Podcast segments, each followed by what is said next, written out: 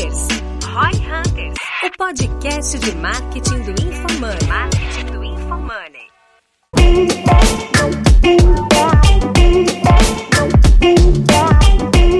Aqui é arroba Denner Lippert, minha expectativa pro podcast é ensinar a galera como viver de renda com marketing digital.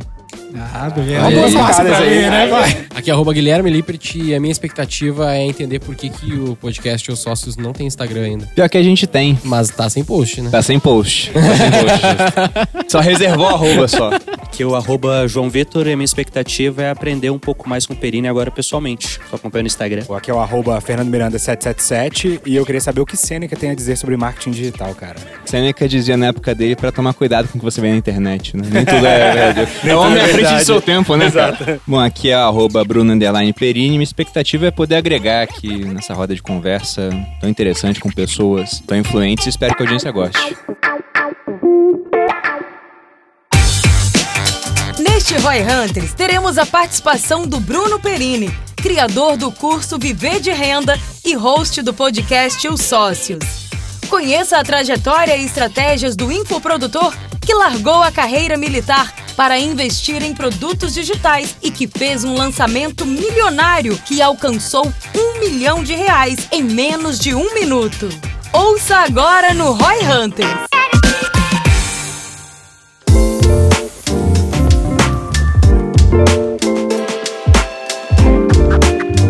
Cara, eu queria primeiro saber, é, a gente já se conhece, né? E, e eu sei de alguns números que você já fez. Inclusive, você fez um lançamento que você fez um 7 em 3, que você fez um milhão de reais em, em 3 minutos, né? Bateu. Na verdade, o primeiro milhão veio antes de um minuto. E aí deu 2 milhões em 3 minutos. Mas quem está contando, né? Quem está contando? Afinal Quem de está contas, não faz contando, né? diferença nenhuma, né? Pois Mas é. assim, o que eu queria entender, cara?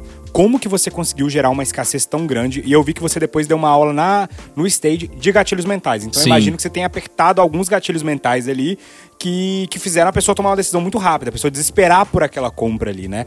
E muitas vezes a gente tem essa dificuldade com os nossos clientes, né? Então a pessoa ela tem um interesse no produto, ela tem vontade de sair de cima do muro, mas ela, ela fica ali, pô, será que eu deveria entrar? Será que eu não deveria entrar? E você conseguiu fazer com que as pessoas tomassem uma decisão muito rápida. Como que você preparou esse terreno? Quais gatilhos que você apertou ali? O que, que você acha que foi o Shazam da coisa que fez a galera tomar a decisão tão rápida? Eu acho que foi uma combinação de fatores. E até é engraçado começar com esse assunto, porque depois que isso aconteceu, o pessoal começou a me apontar assim: ó, lá o Perini fez lançamento de 3 minutos. Aí eu fui no evento do Hotmart, antes Dá da lançar- pandemia já dá pra ainda. lançar o lançamento miojo. Já dá. É, Se, se fosse miojo era melhor ainda, né? Aí eu tava passando lá, um, pessoal começou a apontar, é o Perini, daqui a pouco. É o cara dos dois minutos. Eu virei pra minha esposa e falei, isso aí não é bom pro meu brand. né? Dependendo de como as pessoas interpretem isso. É, o contexto. é, meio negativo. Ela falou, não, amor, mas eu tô rindo do seu lado, então vamos ver que eu tô feliz, que, que não tem a ver com essa outra coisa. Mas não foi planejado, nada disso, foi, na verdade, muito surpreendente. Eu acho que a, a fusão de coisas que levou até esse lançamento, onde as vagas se esgotaram muito rápido, e não só se esgotaram, eu vendi o dobro do que eu queria vender na época. Desde o começo do Viver de Renda, eu sempre bati na tecla que as vagas eram limitadas, porque realmente eram limitadas. Porque eu tinha proposta, que na verdade não era uma proposta, era uma promessa, a gente cumpriu sempre, de responder todas as dúvidas dos alunos. E lá no começo não tinha equipe, era só eu. Então, para responder todas as dúvidas, eu limitava muito as turmas. A minha primeira turma, eu lancei em agosto de 2017, eu estipulei 30 vagas, porque quando eu era tenente do exército, eu dava aula para 30 soldados. Sobre tiro de pistola, por exemplo, né? Tiro de fuzil, eu sabia. De 30 eu dou conta. Mais do que isso, a gente vai vendo, vai adaptando. Aí vendi 30, aí o pessoal do digital mas já me seguia e falou: 30 é absurdo, cara, vende mais. Aí vendi 50. Aí vi que 50 foi tranquilo, aumentei para 70, para 100, fui aumentando. Até que a turma 7 do Viver de Renda eu fiz com 700 vagas. Só eu no suporte ainda. Eu respondia dúvida 5 a 6 horas por dia. Fazia acupuntura pra mão durante o curso, para não dar tendinite. E eu falei: bom, tá chegando no limite que não dá mais. E depois da sétima turma, eu tive um problema na coluna de hernia de disco, entre a L4 e L5, que ali eu conheci o verdadeiro conceito de dor.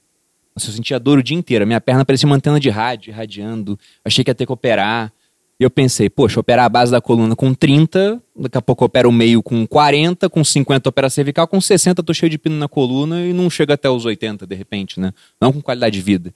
Então fiquei realmente cabreiro com aquilo que estava acontecendo. Eu me afastei dos lançamentos e falei, vou focar na minha saúde.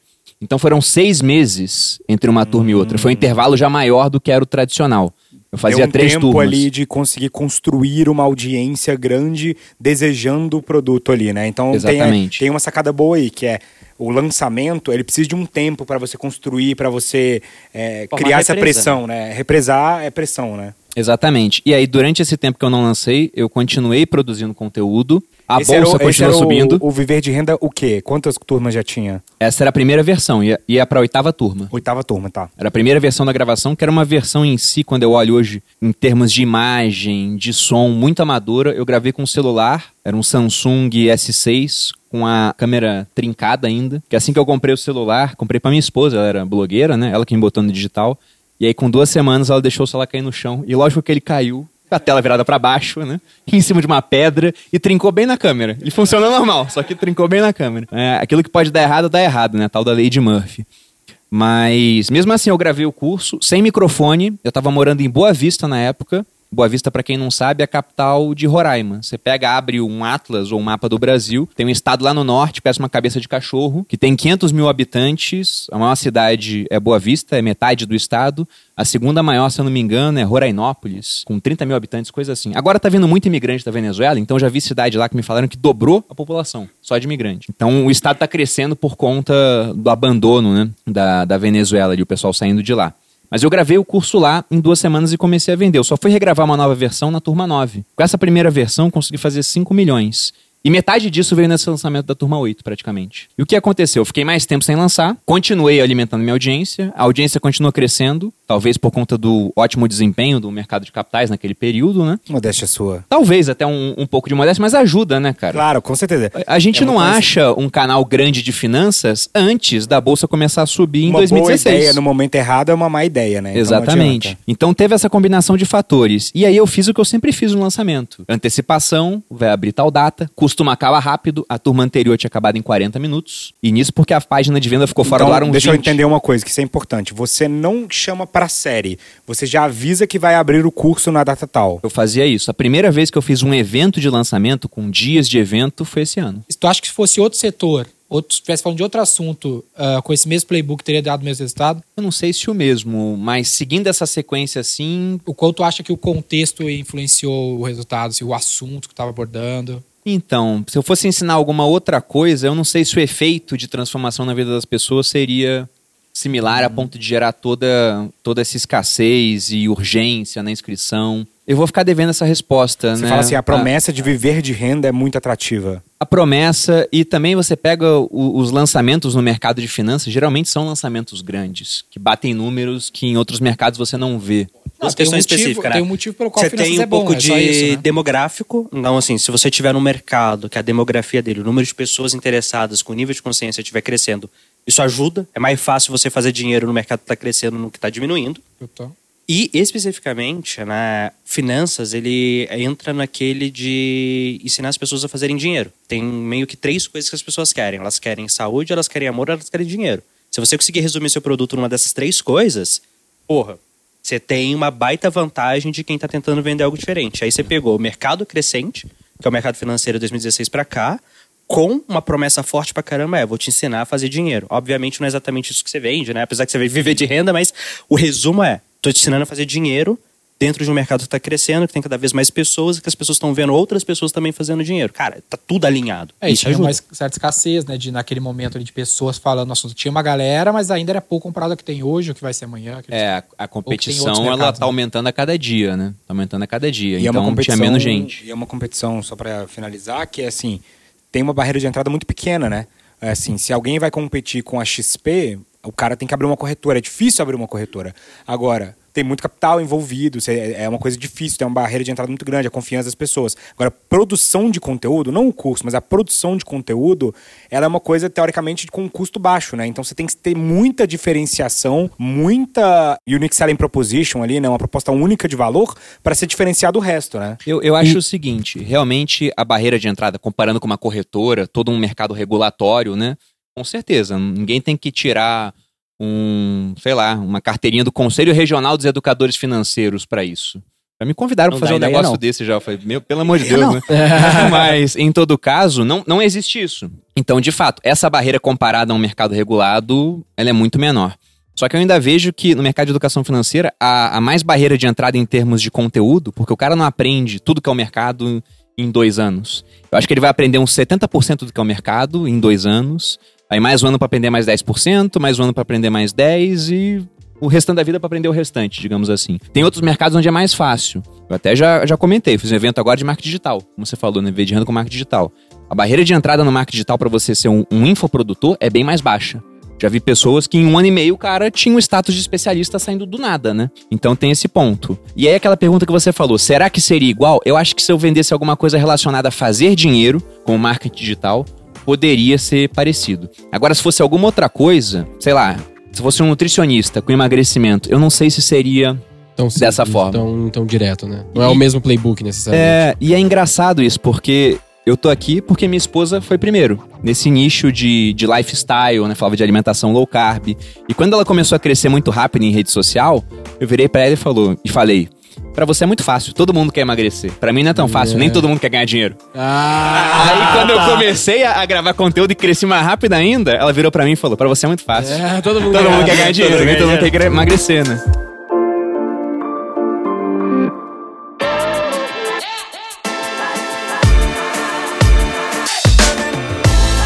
Pra, pra galera que não sabe, assim, por que renda, por que esse, esse nicho? Então, era um nicho que eu já gostava, eu estudava desde muito tempo. Na verdade, eu sempre quis ser rico. A minha avó conta que quando era pequeno eu tava fazendo conta, contando os meus reais, assim, de, de dinheiro que eu tinha guardado no cofrinho, como se fosse dólares. Era o ano de 99, né? Tinha acabado aquela paridade dólar-real. Ela virou e falou, mas isso aí é real, nossa moeda é real. Eu falei, mas o dólar vale mais, vó. Eu tava pensando, eu via na televisão, né, jogador de basquete que tinha contrato em dólar, do nada tava ganhando o dobro aqui em real. Então já era algo que eu gostava. E quando eu tinha 20 anos, eu tava no segundo ano da academia militar, teve uma dinâmica de grupo onde um major, que era um psicólogo, ele começou a chegar pra cada um dos cadetes da minha sala. Cadete é a nomenclatura ali do estudante do exército, né? Seria o nível de graduação dele dentro da hierarquia. E falou assim: "Bom, fala o que, o que você vê como objetivo no futuro pra você". O pessoal começou a falar: "Eu quero fazer o Guerra na Selva, que é um curso de combate lá na Amazônia. Quero ser paraquedista, quero fazer o comando, ser forças especiais". E aí, quando chegou na minha vez, eu queria fazer o Guerra na Selva, eu queria ser paraquedista, mas o que veio na minha cabeça é, eu quero ter um milhão até os 30 anos. A hora que eu falei isso, todo mundo caiu no riso. Aí esse major, que era um cara super gente boa, ele virou pra mim e falou assim, Perini, sem querer te desanimar, né, cara, mas militar não fica rico. Aí eu brinquei com ele e falei, Major, o seu não me desafie, né? O pessoal começou a rir. E desde então eu sempre tinha na minha cabeça. Eu Já tinha aprendido o que era o mercado, as principais aplicações. A bolsa, ela tinha passado por um ano muito ruim em 2008, mas em 2009 foi aquela recuperação muito rápida também. Então na minha cabeça era, se eu investir um dinheiro durante 10 anos, provavelmente eu vou chegar lá. Isso aconteceu um ano antes. Eu cheguei no patamar, eu tinha 880 mil investidos, e na época, a bolsa subindo, Bitcoin subindo pra cacete naquele ano, Selic de dois dígitos ainda, marcação a mercado, que ela estava em dois dígitos, mas caindo. Então estava tudo dando certo, minha esposa es- explodindo no digital. Eu falei, cara, a gente já tem mais renda vinda dos nossos investimentos e relativamente de maneira segura, né, correndo riscos doidos. Você está indo muito bem no digital. Então isso aqui é opcionalidade, mas uma ótima opcionalidade. E dessa renda aqui eu já ganho mais do que eu ganho no exército, praticamente. Então vou sair. Aí quando eu decidi sair, eu queria lançar um curso dela. Ela falou, não quero lançar um curso. Aí eu falei com uma nutricionista que era amiga nossa, Lara Nesteruk. Lara, vamos lançar um curso teu. Ela Caraca, falou. Lara. É. Ela falou, vamos lançar, topo. Só que só tenho agenda Mas pra a gravar. Lara já era Lara ou era Larinha ainda? Não, ela já tinha uma expressão em rede social bem Entendi. grande, assim. Eu não lembro quantos seguidores, mas ela era contratada pra fazer palestra no Brasil sim. todo. É, eu fiz algumas dessas Pra quem não palestras. conhece, ela. a, Lara, ela é uma influência. Eu acho que ela é de, de nutrição mesmo, De nutri- né? Ela fala de tudo hoje ela em fala dia. de tudo. Hoje ela é mais lifestyle mesmo, assim, mas ela é bem grande, já deve ter centenas de milhares de seguidores. Ela, né? tem, ela tem milhão. Milhão já? Tem É. milhão. E ela, nessa época, não, não tinha milhão, era menor do foi que isso? hoje. Isso era em 2017. E eu fiz muitas palestras. Eu organizava a palestra da Lara e vendia os ingressos, né? E aí passava, contratava ela como palestrante, vendia os ingressos, passava ali a quem de direito o custo do evento e se tivesse lucro era bom pra mim. Algumas não chegaram a dar lucro. Quando eu tentei fazer fora de São Paulo, não foi uma ideia muito boa. Fiz uma em Manaus, pô. Fala de Foi Manaus, legal. já morei lá. Não, o negócio é que lá não é que a cidade é ruim. Minha esposa já morou em Manaus. No exército, o pessoal se estapeava pra ir pra Manaus também, porque ganhava mais de transferência, tudo. Mas o ponto é que lá o ticket não era o mesmo de São Paulo, só que o custo dos locais era quase igual ao de É, São Paulo. é, São Paulo é, Era é caro, era caro. E a- o palestrante era igual, o hotel era quase igual, a passagem era muito mais cara. Então acabou que Um evento Bom ruim ponto. tirava o lucro de um bom, digamos assim. Tinha imposto ainda sobre faturamento, era empresa do Simples. E eu cansado de fazer isso, ela também tá fazendo um monte de palestra, eu convenci ela a fazer um curso online. Só que no final, ela falou, faço, só que só daqui a seis meses, que era quando ela tinha agenda. Ela tinha uma agenda muito lotada de atendimento, né? Como nutricionista. Eu pensei, bom, tem um curso que eu sei que vai dar muito certo daqui a seis meses. Nunca lancei um curso online. Já lancei eventos presenciais, já lancei outros produtos, um curso não. Se minha esposa não quer, vou tentar fazer o meu. Como eu nunca tinha lançado, eu procurei um cara que trabalhava com lançamentos na época. E ele falou: Bom, vamos dar uma olhada aqui. Ele olhou meus números, inexistentes praticamente. Olhou da minha esposa e falou: Você não quer lançar a tua esposa? Eu falei: Cara, eu quero. Eu queria. É, ela que não quer. Daí ele falou: Tá bom, ó. Eu trabalho de duas formas. Ou a gente faz uma coprodução 50-50, ou você me paga 10 mil e eu te ajudo a fazer as coisas e não levo nada do seu produto. Eu falei: Ah, o que, que você acha? Daí Ele falou: No teu caso, eu quero os 10 mil. e pior que eu olhei assim e falei, ok, porque eu, eu pensei, né? Porra, quanto que eu vou vender? Nunca fiz nada disso. Quando ele me mandou o que ele ia fazer pra mim, e eu bati o olho, eu falei, eu sei fazer tudo isso aqui. Não sei trabalhar muito bem com lista de e-mail, com essa parte de patrocinado, mas como é um lançamento só pra testar, só pra vender, colher feedback, ver o que eu errei, ver o que eu acertei pra fazer melhor depois, então eu consigo fazer acho que no orgânico. Minha esposa tem uma audiência boa, o pessoal me via nos stories dela já, como um papagaio de pirata que ela falava, como o Louro José dela, né? Ela falou: agora o Bruno tem Instagram pra falar de finanças. Do dia pra noite eu passei a ter 500 pessoas me assistindo e consegui vender pra 50 delas. Aqui, ticket? Era. Eu não lembro agora de cabeça, mas era menos de 800 reais. No Então, você aviso que era menos de fazer 800. uns 40 mil ali, mais ou menos. É, tirando as taxas do Hotmart, eu pagava 10% de taxa ainda, era taxa cheia, deu quase 30 mil. Não, foi legal. Pra primeiro, você Mas- trabalhar trabalhando no exército, era, sei lá, 6, 7 salários que você tava Não, recebendo. foi muito. Foi Mas muito. Eu fiz a aí- conta assim. Na época eu tava ganhando um pouco mais porque eu era paraquedista e tava na selva, mas foi só nesse finalzinho da carreira. Entendi. Então eram uns Mas, 5 salários, cara, 4, tem, 5 tem um salários. negócio que é legal aí pra galera que quer fazer lançamento ou começar a vender de todo jeito, que é você pegou, fez, já sabendo que, cara, eu tô fazendo esse pra aprender e descobrir Foi. o que que é, não é? O primeiro, eu preciso no pri- primeiro lançamento fazer 6 em 7, 8 Pois em é. 7, eu não sei o que, cara. pesou, né? Faz. E provavelmente vai ser ruim o primeiro. Tipo assim, o que você fez já foi bom pra caralho, na É real, que- se você é que olhar a lógica do primeiro da maioria das pessoas. Cara, o seu foi excelente, deu, que esse deu resultado positivo. Foi. Esse contexto da Malu fazia, fez bastante diferença, né? Porque tu não botou mídia, porque tu tinha a audiência dela, né? Que é um Exatamente. canal de aquisição, na verdade. Ele só é, mas, não, tinha um é- canal mas de o cara tem que, tem, né? Mas que- eu tem que acho olhar pra que- isso, né? Porque o cara, Claro, não, vou fazer é. 30 mil. Pô, mas tem esse detalhe aqui, É, né? Exato, ele, ele já tinha um canal de aquisição orgânico ali bom, né? A gente pode falar que o negócio só deu certo porque ele nasceu sem precisar ganhar dinheiro no curto prazo. Porque quando a Malu começou o canal dela, A pô, Malu cresceu orgânica até ali também. cresceu organicamente. A gente só foi usar essa parte de É, tráfego pago agora, cara. É muito recente. Quando a Malu começou na internet, ela começou com um blog, que eu tinha o meu blog. Eu falava, ó, cria um blog aí porque dá algum dinheirinho. Eu ganhava mil reais por mês com o meu site, vindo de receita de AdSense. E também tinha uma receita pequenininha vindo de um negócio chamado Bitcoin, que na época não valia muita coisa. Eu escrevi um artigo mostrando como ganhar Bitcoin de graça na internet. Tinha vários sites que davam. Eu juntei nove Bitcoins assim. né? Caralho. Cara, na época dos falsetes. faz Isso, tempo exatamente. O cara entrava num site, aí o site era só banner, Uhum. e aí tinha um reCAPTCHA pra você preencher, né, Pra mostrar que não era uma máquina, e aí você ganhava uma recompensa em satoshis. Pra quem não sabe, um satoshi é a menor parte de um Bitcoin, é, é 0,000000001 Tu ficava clicando lá. Bitcoin. Aí ganhava 800 disso. Hoje esses sites, a maioria nem existe mais, ou paga 0,00000 até o final 4. Hum. Então era uma recompensa né, muito maior na época, 20 vezes maior no final. 20 vezes não, né? Era 200 vezes maior. Aí eu fui juntando Bitcoin, juntei 9. Só que eu vendi Bitcoin por 2 mil reais, por 7 mil, por 15 mil. Eu vendi por diversos valores. Mas foi interessante, dava uma renda, eu falei, cria um igual, porque quase não dá trabalho e gera alguma renda. E eu não sabia na época, mas a Malu, ela, ela é disléxica. Então ela tinha dificuldade, assim, para escrever um texto, tinha que revisar várias vezes, muita coisa passava, tinha que vir pra mim. Então, eu não Também sabia. Pois é, é, é mais comum em Por homem isso que eu comecei o canal no YouTube. E é, eu não e é isso, escrever. cara. E ela falou, não, vou começar em rede social. E eu falei, rede social é perda de tempo. Essa era a minha opinião. E aí ela começou mesmo assim. No YouTube daí? Ela começou no Snapchat e depois foi pro YouTube. Legal. E quando ela me mostrou no Snapchat que tinha 500 pessoas assistindo ela, relativamente rápido, aí a minha cabeça mudou. Porque não entrava dinheiro nenhum. 500 mas, pessoas, né, cara? Mas eu gente pensei. hoje que acha 500 pessoas pouco, né? Exatamente. É porque eu trabalhava num quartel com 120 pessoas. Eu pensei em quatro vezes o, o meu quartel assistindo ela.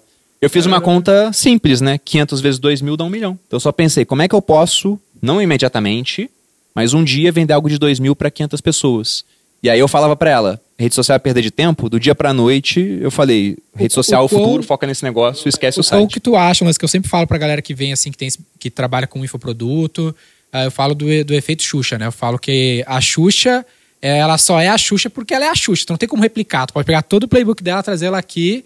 Ela só deu certo porque ela era a Xuxa na plataforma certa. Tem artistas equivalentes? Relativamente tem, mas existem uns que se despontam.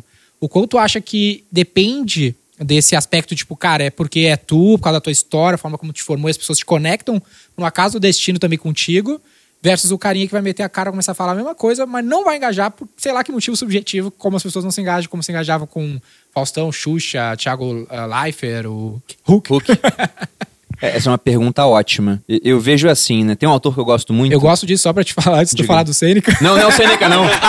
Eu ia falar outro, pô. Não é o Seneca, não. É que eu gosto de falar isso porque tem muita ilusão nesse universo, né, cara? Porque, tipo, tem. Vou começar a gravar tipo, conteúdo e vai acontecer Cara, é só naturalmente fazer e tal. conteúdo e é 500 pessoas e vai bom, vai bombar, cara. Mas é por às causa disso. Criou-se tá uma ditadura do conteúdo que é só postar dois raiz, sete Nutella, que magicamente lá na frente vai acontecer. E tem gente que tá lá, eu vejo isso. A galera tem 20 visualizações no YouTube e o cara já tá postando há dois anos e ele acha que alguma hora alguém vai viralizar e não Tem é vários isso. mitos. Tem um mitinho, por exemplo, do não, qualquer um tem algum conteúdo aí pra vender. Cara, não é tão simples É. assim, sabe?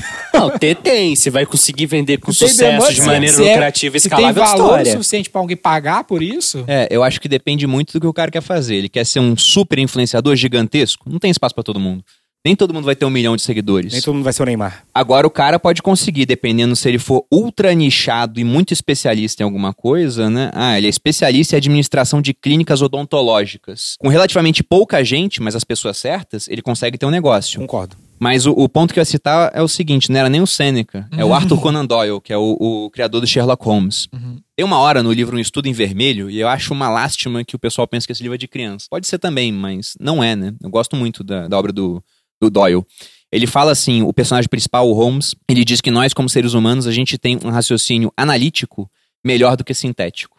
Ele quer dizer o quê? Que é muito fácil você pegar a Xuxa e falar: olha, a Xuxa é a Xuxa porque ela é bonita, ela era jovem, era simpática, uma boa comunicadora, Não porque é ela só tava isso. na Globo, porque, sei lá, ela conheceu o Pelé e a- a- alavancou um pouco a carreira dela. Você lista vários fatores. Igual você pode pegar o meu caso e falar: ah, o Bruno tem uma oratória, ele tem conhecimentos diferentes, ele conseguiu atrair as pessoas, usou o arquétipo do sábio, não sei o quê, e por isso que ele deu certo. Aí você pega um cara que vai ter os mesmos elementos, né? Olha esse cara aqui, vamos transformar ele no novo Bruno Perini. Ele tem bastante conhecimento, ele é simpático, Sei a lá, mulher dele é blogueira, não sei o quê. Você pode juntar tudo. Quer dizer que o resultado vai ser igual? Não. Porque o momento de mercado pode ser diferente, porque já tem um cara que assumiu esse lugar no nicho. Então, simplesmente não dá pra saber até que ponto vai ser replicável. Agora, o ponto é, pra saber, tem que testar, né, cara? Uhum. Tem que testar.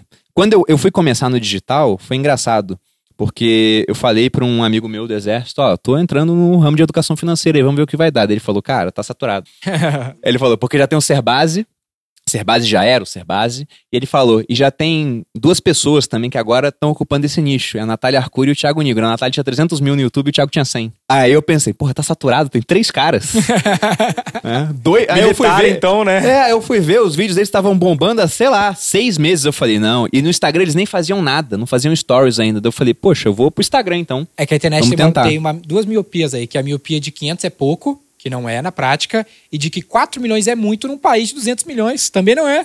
Um mercado as de duas- capital duas mil ainda subdesenvolvido, vamos dizer assim, né, cara? Total. Pô, Cara, pouca e- e- penetração. Isso do saturado é engraçado que desde pelo menos 2017, todo ano eu ouço a galera falar que o marketing digital tá saturado. Total. todo ano, eu- todo, eu, todos os anos, sem exceção, eu ouço falar tá saturado. Por mim, agora o pessoal pode acreditar nisso, até lançamento melhor. vai acabar. É, não, é- é- essa do que o lançamento vai acabar, pra mim, é a que eu mais ouço, até em círculos lá no Eco 100, ah, o pessoal sentar assim, mas você acha que lançamento dura muito tempo? Eu falei, olha, lançamento tá aí há uns 150 anos, entendeu? Não sei se vai durar mais 150, mas eu acredito que sim. Uhum. Que talvez pare de funcionar é três vídeos, um vídeo de venda, semana gratuita de... Talvez Cara, pare e de não- funcionar. é tipo assim, isso vai parar de você funcionar. Pergunta pra sua tia se ela já ouviu falar de Érico Rocha em forma de não- lançamento. Não, conhece. Exato. Eu acho que assim, o lançamento ele nada mais é do que um acúmulo de gatilhos mentais que você vai colocar ali que vão ser utilizados. Então, eu eu sempre falo assim, o pessoal pergunta, qual que é o maior lançamento do mundo? Aí o pessoal sempre fala assim, ah, é, sei lá, é Eu o... falei que era Apple. Você falou que era Apple. um outro exemplo. É, eu, eu tinha falado que era o GTA V, né? Que fez um bilhão em um dia, um bilhão de dólares em um dia. É um lançamento, eles preparam aquilo ali, né? Eles fazem todo o aquecimento. Num dia eles abrem o carrinho com uma condição especial. Você falou dos? Vingadores. Eu falei dos Vingadores, é verdade. Que talvez seja o maior em termos de do que se pensa de lançamento, né? Que tem data pra começar, data pra terminar, né? Eu acho até que eu não acabei de explicar a questão do, do lançamento dos 2 milhões em 3 minutos. Teve aquela questão de que eu fiquei sem lançar mais Seis um tempo. meses, aham. Escassez, urgência natural de um lançamento. E o pessoal já sabia que era uma escassez real, que não era um negócio assim, ah, não sei quando vai fechar. E ficava sete dias aberto, nunca tinha acontecido.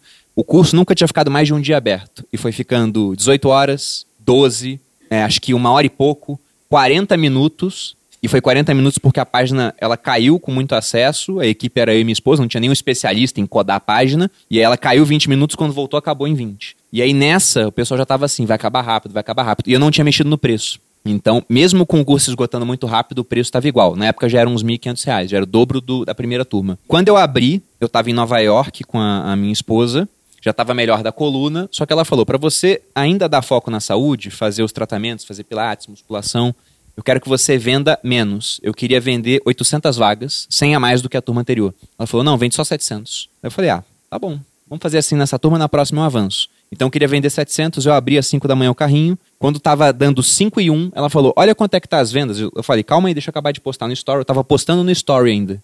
Tinha aberto. Aí quando eu fui olhar, já tinha dado mais de 700 vagas. Aí eu falei pra ela: Já deu. E agora? Dela? Que absurdo. fecha. Falei, meu Deus, mas tem um minuto. Vou fechar? Daí Ela falou, fecha. Daí eu pensei um pouquinho assim e falei, beleza, vou fechar. Aí fechei. Só que quando você fecha, eu não sabia disso ainda, o pessoal que tá preenchendo o checkout pode acabar de preencher. E aí quando eu fui atualizar de novo, tinha lá um pouquinho mais de 2 milhões, nesse intervalo aí de mais ou menos um- uns 3 1.400 minutos. alunos. 1.400 alunos. E o engraçado foi que a minha gerente do Hotmart, ela mandou mensagem pra mim às 8 da manhã. Ela não acordou mais cedo pra acompanhar, né? Mas ela mandou mensagem e falou: Nossa, Bruno, o que que houve? Né? Vendeu muito mais do que você falou que ia vender. Que eu falei pra ela: Vou vender 700. Sempre vendi o que eu falava que ia vender. Ela me parabenizou, daí eu falei: Não, não foi programado e agora eu tô em apuros que eu não vou conseguir entregar o suporte que eu sempre entreguei. Eu sempre prometi que ia responder tudo. Como é que Mas eu faço você tinha agora? um milhão de reais a mais no bolso pra poder contratar esse suporte, né? Sim. Que vem aqui um, um insight que eu acho que assim. Você acha que eu contratei? Não contratou? Não. Porque eu não tinha uma pessoa na qual eu tinha confiança suficiente de que ia fazer um bom trabalho. Porque cara isso é uma ainda. coisa. É, dura. né? É porque é uma coisa que assim, eu, eu sempre falo isso, que quando você está iniciando um negócio, eu acho que o trabalho de todo CEO, pelo menos ali até os prim- primeiro milhão de reais, é focar na venda. Porque a maior parte dos problemas que vão aparecer depois você pode resolver se você tiver dinheiro em caixa. Então você Exato. pode. É, é melhor você contratar alguém quando você tem dinheiro em caixa para poder resolver aquele problema, porque vão aparecer à medida que você vai escalando o negócio, problemas de atendimento, de produto, de melhoria de produto. Só que aí você tem dinheiro em caixa. E muita gente fica Isso é focada um em outras que eu coisas. Falo, que eu falo muito, cara. Em negócios, não existe absolutamente nenhum problema que dinheiro bastante não resolve. Na sua vida pessoal, saúde, beleza. E no negócio, cara, não tem um, ah, meu sócio tem. Compra ele, ah, meu concorrente, compra ele. O cliente, compra ele, ah, não sei o que, contrata a gente. Não tem nenhum. Então, se você colocar dinheiro pra dentro, você Essa é a resolve. atividade principal de, de todo empresário, principalmente no começo do negócio. Pode né? até citar o Milton fases, Friedman né? aqui. O Milton Friedman ele fala isso, que a, a função social de uma empresa é gerar lucro. Mas ele, ele coloca um porém aí, né? Que senão o pessoal começa, ah, não, tá errado. Ele fala, dentro de um mercado livre, ou seja, onde você simplesmente tem competição e não tem um cara com uma milícia armada ameaçando seu concorrente, e também considerando que essa empresa está respeitando certas regras, não usa mão de obra escrava, por exemplo. Ela não comete fraude, ela não mente Exatamente. pro cliente. E aí, por que, que a função social é gerar lucro? Porque a empresa que não gera lucro, ela quebra. A não ser que seja estatal. Aí ela pode sobreviver para sempre às custas dos nossos impostos. Né? Mas do contrário, ela tem que gerar lucro, ela gera lucro, ela consegue reinvestir no próprio negócio, melhorar o serviço ou produto que ela oferece para o cliente, e com isso ela vai ganhando mercado. E o lucro é a quando- forma como a sociedade promove aquela empresa, né? É como a gente vota. A gente vota com o nosso dinheiro, né? Exatamente. O dinheiro é o elogio mais sincero, dizia o, o Isaac Asimov. Ou seja, se você gosta realmente do conteúdo do Fernando, ele fala, cara, vou abrir uma mentoria, por exemplo. Você gosta muito, você vai elogiar o trabalho dele através do dinheiro. Então, sempre que eu encontro uma pessoa na rua, por exemplo, hoje eu almocei com duas alunas minhas. E direto encontra alguém por aí, o cara fala: Nossa, te sigo, sou teu fã. E pode ser sincero ou não. Talvez o cara seja só educado comigo. Agora, quando eu encontro alguém, a pessoa fala: Bruno, gosto muito do seu conteúdo e eu fui seu aluno. Aí eu sei que esse cara despendeu dinheiro, né? Ele trocou o resultado do trabalho dele, de horas de dedicação, às vezes de meses de suor, de abstenção de tempo com a família, por exemplo, para trabalhar. Ele pegou e deu esse dinheiro em troca do curso porque ele entende que o curso vale mais do que o dinheiro dele. Animal. Então, isso é um elogio sincero, de fato. E o lance é um ponto falando de, de Friedman e, e tudo mais é que no fim das contas isso é um jeito de promover o professor, né? Que todo mundo por muito tempo reclamou, o professor ganha pouco, o professor tá- ganha pouco, no fim das contas o que é um infoproduto? É um jeito do professor ganhar mais dinheiro. Eu sou um dos professores Mais bem mais bem do- pagos do Brasil. E do mundo. Possivelmente, né, cara? Possivelmente.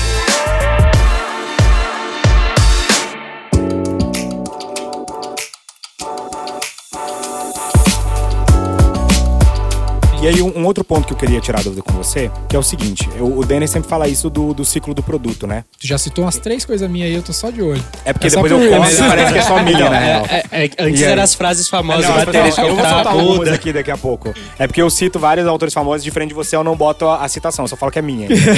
É, Oitava vez o produto, agora você já tem, tem quantas turmas do Viver de Renda? Eu tô na 15 agora. Décima quinta. Cara, como que você faz com que o produto cresça toda vez, que ele não se esgote aquilo ali? De porque o que acontece? Os produtos normalmente você tem que ter um efeito novidade para que o produto se mantenha relevante, né? A Apple tá ali no 12 segundo iPhone, mas sempre ela tá botando coisa nova no produto, Tem um ciclo tentando de vida melhorar. muito curto É sempre uma câmera a mais o iPhone. É sempre uma 20, câmera a né? mais, exato. Mas é isso, até o ponto que ela vai ter que trocar e não vai ser mais o iPhone, vai ser outra coisa. Apesar do momento, apesar de você ter uma marca a- a- no iPhone, quando ela lançou o iPad, ela bateu recorde de venda porque era uma coisa nova, entendeu? É porque nesse caso aí, ah, pode colocar, né, Peri, na tua do ponto de vista, mas eu acho que tem a ver com, com aquela miopia de que, ah, ele tem um milhão de seguidores, botou sei lá quantos mil alunos. Parece muito, mas é muito pouco perto do, que o Bra- do, da- do total addressable market que Não, ele tem. vamos Sim, pensar sabe? assim: se todo mundo A que Apple- investe em bolsa. Vamos falar que todo mundo que investe em bolsa é seu mercado. Primeiro, o número de pessoas que investem em bolsa ainda tem coisa pra caramba, Não, vai não crescer. é, né? Todo público da poupança, tudo é público dele. Não, e tipo assim, cara, Até tem três. Quanto que tá? 4 milhões agora de investidores em bolsa? Vai Mais ou bater vai quatro. Vai bater bater 4, né?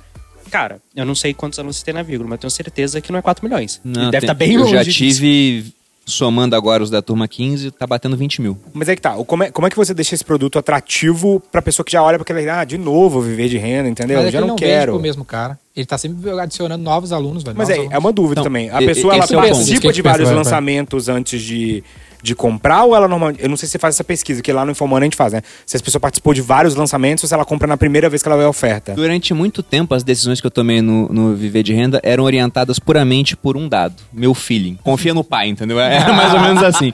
Não tinha muito dado. Agora a gente tá tomando decisões mais apoiados em dados, né? Aí foi ver, fazer pesquisa para ver, por exemplo, quanto que o, o cliente interessado ganha, número de pessoas que pagam à vista, eu nunca tinha levantado isso antes para ver se aquilo mostra que tá muito barato, se tem que subir o preço ou não. O que eu vi era a velocidade que as vagas esgotam e a satisfação do cliente. Era isso, que eu Isso, avaliava. só pra fazer um comentário, pra quem não entender essa questão do, do pagamento à vista, se tem muita gente pagando à vista um produto que pode ser parcelado, isso significa que o produto não tá O ponto é, de equilíbrio pegando uma média grande... é 30% à vista, Exato. 30% no máximo de parcelas é mais ou menos a indicação de um pricing point ok. Se Agora, se tem regulado- muita gente, é exato. Se tem muita gente parcelando, significa que você tá esgoelando a audiência ali que o cara tá tendo que parcelar pra conseguir entrar, né? Até hoje tem muita gente pagando à vista, mais de 30. Então a gente olhou assim, ah, talvez o preço possa subir. Mas o ponto principal nessa questão do produto é que eu olhava o Érico Rocha, né? Pra mim, o Érico Rocha é uma das referências em lançamento aqui no Brasil, logicamente por conta do que ele fez, né?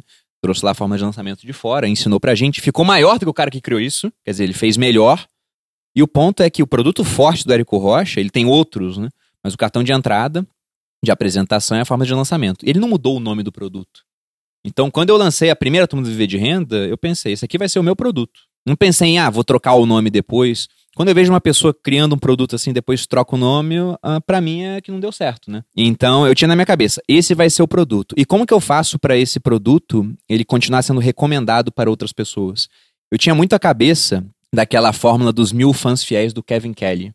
E aquela fórmula é fantástica pra mim, né? Se trata do quê? Você tem que começar um negócio sempre tentando fazer com que mil pessoas fiquem extremamente felizes. Elas não vão ser só clientes. Vão ser fãs fiéis que vão querer comprar tudo que você faz, consumir tudo que você faz. E não vão ser só responsáveis pela renda da sua empresa, mas também vão ser a principal força de marketing. Então eu brinquei que na primeira turma, como eram só 50 pessoas, eu queria que elas ficassem tão agradecidas pelo tratamento que eu estava dando para elas, pela entrega, que se elas tivessem um filho, elas teriam que pelo menos cogitar chamar o filho de Bruno. Era esse o ponto. Ah, é, é menina. Bruna. Tinha duas opções ali, né? Ou, em tempos modernos, Bruni. Agrada, agrada a- as duas partes. Eu tive muito feedback positivo. Eu lembro que eu recebi o meu primeiro Nasceu algum depoimento. Bruno? Não, não que eu tenha. Não, não bom. que me Eu tenham tenho- me Vamos descobrir, né? Se alguém nomeou o Bru- em homenagem ao Por Bruno, favor, manda lá favor. no Instagram. Mas eu lembro de uma aluna, Camila Carvalho, que ela foi a primeira a me mandar um depoimento pós-curso. Espontaneamente, ela foi lá e, e mandou, e ela falava, eu tenho salvo no meu celular até hoje. Tá lá nos favoritos. Ela falava que eu tava mudando não só a vida dela, mas de gerações da família dela. Eu achei aquilo muito significativo, porque a minha esposa no canal do YouTube dela falava sobre alimentação low carb, e aí tinha um monte de gente que seguia ela e falava: Nossa, eu tô fazendo, perdi 5 quilos, perdi 10, perdi 20. Tinha alguns poucos casos de pessoas que perderam 30 quilos. Eu lembro de uma moça que era caminhoneira. Ela falava: Não tem como eu fazer isso. E ela falou: Tem sim, pô. Você come num quilo, come uma carne, uma salada, não sei o quê. E voltou um tempinho depois, uns meses, falou: Nossa, perdi muito peso, você mudou minha vida.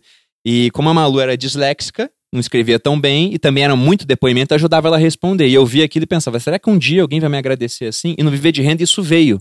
Eu pensei, eu tô fazendo, não mil pessoas ainda, mas vou fazer mil pessoas extremamente felizes. E o que aconteceu é que um aluno começou a recomendar para o outro, aí teve aluno que o irmão fez, que o tio fez, que os amigos todos. Eu tenho aluno médico que o hospital começou a me seguir. Por conta disso, é, eles recomendavam o Bruno para todo mundo. E se eu tinha essa força orgânica tão poderosa, eu vi, eu não preciso tanto da força inorgânica. E o negócio foi crescendo lançamento Então, após lançamento. E a importância de manter o nome do produto é porque a pessoa está recomendando ou Viver de Renda ou Bruno Perini. Você criou uma franquia ali, né? Então você está criando assim, cara, olha, no dia tal vai ter Viver de Renda. Aí você manda pra pessoa, cara, acho que você deveria participar disso aqui, né? Porque ele já conhece o produto, então ele consegue recomendar. É, e, potente e agora que você falou, por exemplo, ah, o gatilho da novidade é muito interessante. É.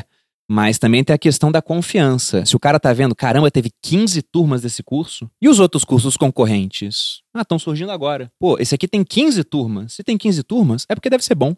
Se não fosse, não tinha durado tanto. Então tem esse ponto também. Igual a forma de lançamento. Tá em qual turma agora? Exato. Em qual turma tá a forma de lançamento agora? Cara, eu nem sei quantas turmas Acho que ele tiveram. fez 41 anos, pra você ter uma ideia. Pois é, ma- mas ele pode cobrar aquele ticket altíssimo que ele cobra porque ele tem um nome. Ele mostrou, ele está testado pelo tempo. Muito depoimento, muitos casos de sucesso. Então é basicamente isso. Mas o meu intuito era aproveitar ao máximo essa indicação orgânica. Porque se a gente for pensar nas maneiras de impactar o cliente que já foram usadas, a gente vê que muita coisa dá certo durante um tempo e depois começa a dar menos certo, porque todo mundo usa. Então, por exemplo, qual a barreira de entrada para se usar e-mail, né? Depois que os caras começaram a usar muito bem, todo mundo começou a usar e agora no meu aniversário, foi dia 2, eu recebi mais de 100 e-mails. Renner me dando parabéns, CIA, Cacau Show. Meu Deus, não precisa, cara. E tá lá, 100 e-mails. Dá até Aquela vontade frase, né? de não abrir mais a caixa de e-mail. estraga tudo, é impressionante. Pois é, telefone. Quando surgiu o telefone lá com, com o Grambel, todo mundo ansioso para falar naquela invenção mágica que propiciava que a voz das pessoas, né, atravessasse o espaço. E aí alguém teve a ideia brilhante de vamos vender por telefone. E no início vendia bem pra caramba. Hoje, identificador de chamada, você já não atende mais. Coloca post patrocinado, o pessoal pula no Instagram e nem curte. Converte ainda? Converte, mas lá no início convertia mais. E agora mais gente querendo fazer, qual o custo para se anunciar?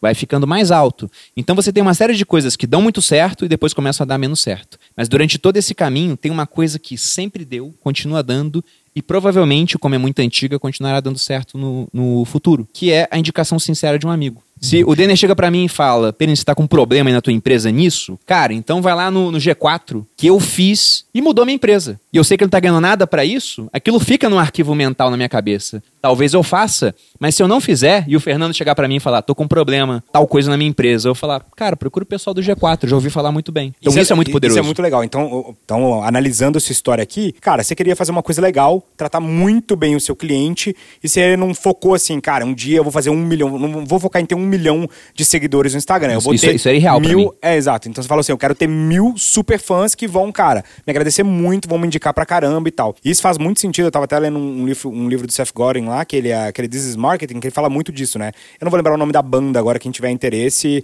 é, pesquisa aí no Google, mas assim, é, era uma banda muito menor, mas que tinha. Você sabe qual que é, né? Eu conheço esse exemplo, não lembro o nome da banda. Eu não também. lembro o nome da banda, mas assim, que num- numa turnê eles faturaram a mesma coisa, num ano fiscal eles faturaram a mesma coisa que os Rolling Stones, sendo uma banda muito menor, mas por quê? Porque quem era fã comprava tudo, todos os shows, todas as turnês, todos os CDs, tudo que os caras faziam. E hoje eu vejo isso muito, eu vejo gente, eu conheço pessoas que têm 4 milhões de seguidores, fazem lançamento e faturam 100 mil, Por quê? Porque ele ganhou seguidores de uma maneira, apareceu na Globo ou algo do tipo. Não são fãs, são pessoas que estão seguindo simplesmente porque o cara apareceu num BBB. E tem pessoas que às vezes têm 20, 30 mil seguidores, até menos, e fazem milhões. Porque as pessoas estão ali, elas estão extremamente gratas, amam aquele conteúdo, compram tudo que a pessoa fizer. Exatamente. Inclusive o ticket mais caro, né? Então, assim, isso faz Quando- muita diferença. Não é só o número de seguidores que você tem, né? A qualificação desses seguidores com você. Eu, eu- eu passo isso no meu Instagram. Tipo, quando o time do, de social do G4 vem falar, ah, vamos fazer não sei o que, fazer o que. Cara, não. Eu tenho 30 e poucos mil seguidores lá, mas a galera tá interessada no que eu falo. Eu não quero ficar fazendo esse outro tipo de conteúdo. E a galera entende. Sabe? Tipo assim, aí vai. de- quando eu faço alguma coisa mais específica, tipo, sei lá, pega o perfil do, do Alfredo, que tem 400 mil seguidores. Pega o meu. Óbvio, o Alfredo tem muito mais alcance. Só que na hora que você pega coisas mais nichadas, mais específicas, eu gero absoluto a mesma coisa que ele. Óbvio, quando eu pego coisas mais genéricas, ele gera 10, 100 vezes mais do que eu. Mas quando eu pego algo específico que precisa de qualificação, como todo mundo que tá no meu é qualificado pra caramba, eu gero o mesmo resultado. Exato. Eu não, e tipo, E é uma isso, escolha, né? É eu uma acho que escolha, isso, é, mas... isso é bem legal. E quanto tempo tu levou pra começar a a usar mídia nos teus lançamentos? Cara, desde a primeira, a primeira turma foi em 2 de agosto de 2017. Fiz questão de lançar no meu aniversário, não entendo nada de numerologia, mas se eu nasci naquele dia e deu bom, por que não fazer o curso nascer, né? Do meu ponto de vista, né? E aí, por que não fazer o curso nascer no mesmo dia? Mas, então, considerando que foi esse ano, vamos botar aí quatro anos, né? Um pouquinho menos do que isso. Porque o, o lançamento que eu usei realmente tráfego foi agora em julho. Então foi três anos e onze meses. E por quê? Daí, por que, que nesse último tu usou? Porque eu queria fazer meu maior faturamento de todos. A gente ia gravar o backstage do meu lançamento para colocar a nossa plataforma no stage. Eu falei, cara, tem que ser algo especial. Eu quero fazer algo que eu nunca fiz antes. Primeira coisa, eu nunca botei tráfego. Vamos botar? Vamos. Vamos fazer anúncios bons, direito? Vamos fazer anúncios bons, vamos fazer direito. Então fomos lá e gravamos. Vamos fazer um evento de lançamento? Três dias? Eu falei, vamos, nunca fiz. Aí fui lá para um palco fazer um evento de lançamento, algo que eu nunca tinha feito. E o outro ponto também é que a gente estruturou o evento de lançamento pensando o seguinte: eu já vendo super bem só abrindo no Instagram, marcando a data e vendendo. Só que eu queria bater um recorde no ano onde eu estava vendo todo mundo faturando menos. Por conta da pandemia, ano passado foi bom pra caramba, esse ano já não estava sendo tão legal. Então eu via o pessoal que faturou igual a mim em janeiro e os caras baixando de faturamento e falando: é, cara, tá foda, tá foda, tá foda. Eu falei: cara, como é que eu vou bater recorde se tá foda pra todo mundo? Tem que fazer algo diferente. Então vamos fazer o que já dá certo no Instagram marco o dia, abro, o pessoal vai lá e compra e vamos fazer uma coisa nova no YouTube. E no YouTube eu comecei a fazer o evento com o carrinho já aberto. E aí todo dia você viu um pico de inscrições durante o, o evento. Foram três dias, no primeiro eu foquei só no problema, no segundo eu foquei só na solução e no terceiro eu foquei no algo que eu chamei que era o acelerador. E acabei de vender o Viver de Renda, ainda botei lá, ó, se você não tem dinheiro para comprar o curso agora, faça o stage, que vai ter lá o backstage do meu lançamento também, toda essa gravação e tá saindo agora. Nessa quinta. Você pode revelar quanto você faturou nesse último? Sim, deu. Depois de todos os números, né? Reembolso, etc., deu na casa aí de 8 milhões e 100 mil. Caraca. Parabéns. Foi o maior. E foi o maior não só em faturamento, como em termos líquidos, porque a gente botou um pouco menos de 400 mil de tráfego e batemos esse número. E aí De conseguiu ser maior do que eu ainda tinha tem feito a stage em, do em Denner janeiro. ainda, olha só. É, ainda tem esse dinheiro. Não, teu conteúdo lá ficou muito bom, Isso, é, isso é importante, cara, agora, porque é um ponto que eu queria puxar. Pô, cara, E vai ter o claramente, teu também no stage, né? Provavelmente sim. Tua foto, Eu tua, tenho- eu tua tenho uma foto não novidade. tava no evento lá, Eu tava no Fernando uma- Góes, mas tava teu nome. Eu tenho uma novidade aí no final do episódio. Qual é a novidade? Que eu tô curioso pra saber. ninguém, ninguém sacou, né? Mas assim. É, cara, e aí tem uma dúvida pra você que é, pô, claramente você é um cara financeiramente muito bem sucedido. Você deve ter conquistado financeiramente aquilo que você, você buscava. Não sei qual é a sua ambição. Muito mais do que eu sonhava. Muito mais do que você sonhava, Porque né? a gente passa a ter sonhos maiores, né? É claro. Mas aí você tomou uma decisão é, nesse último ano que, cara, é, repercutiu muito no mercado, que foi fundir com o Negro ali criar o grupo primo, né? Você e o Joel ali, e junto com o Negro, fundaram um grupo. E é uma coisa que não se via no mercado de educadores e de influencers, que é, cara, unir várias pessoas num grupo e que é um novo produto, que é a FinClass, que é comum a todos, né? E que, pô, vocês estão buscando, eu sei, né, a profissionalização, o IPO, se tornar uma empresa padrão de gestão, né? E, cara, por que, que você tomou essa decisão? É, Claro, assim, não sei se financeiramente fez sentido por causa da questão do equity, mas o que, que levou você a tomar essa decisão? Quando que valeu a pena que você falou assim, cara, tá na hora de eu compartilhar esse sonho com mais gente? E a receita do viver de renda entra pro grupo ou ela continua na pessoa física ou na outra Não, empresa? não, tudo do grupo. É até engraçado, né? Porque... Puta, bem no teu melhor, hein? Que merda. Eu- eu tava- Ah, passado. mas eu tinha, eu tenho uma contrapartida, né? Então é ótimo. Mas é engraçado isso porque o pessoal que não entende o conceito de equity, a minha sogra tá me vendo trabalhar pra caramba e aí eu comentando assim, né, num jantar lá de família, ah, esse ano tá sendo o melhor ano de faturamento, estamos batendo recorde dela. É, mas tudo vai pro primo, né? Eu falei. Eu falei, é, Editor, bota uma cara do E- Thiago e, e pra ela, e pra ela o primo da empresa, o primo é o Thiago, né? É, exato. Vai tudo pro Thiago. Mas o ponto dessa transformação em grupo primo é o seguinte: dando a César o que é de César, né? A, a concepção foi. Eu lembro quando o Thiago me falou que isso ia acontecer. Eu gravei um podcast com ele sobre a Revolução dos Bichos, o livro. Acabou o podcast ele falou: Vou te mostrar uma coisa bacana aqui. Esse é o desenho do que vai ser o Primo Rico agora. A gente vai virar uma holding com participação, com não sei o quê. E o melhor, ele falou assim: Eu vou poder colocar outras pessoas pra dentro. Fechou ali. Eu não pensei, vou entrar. Não sei se ele pensou, um dia o Perini vai entrar. Não sei.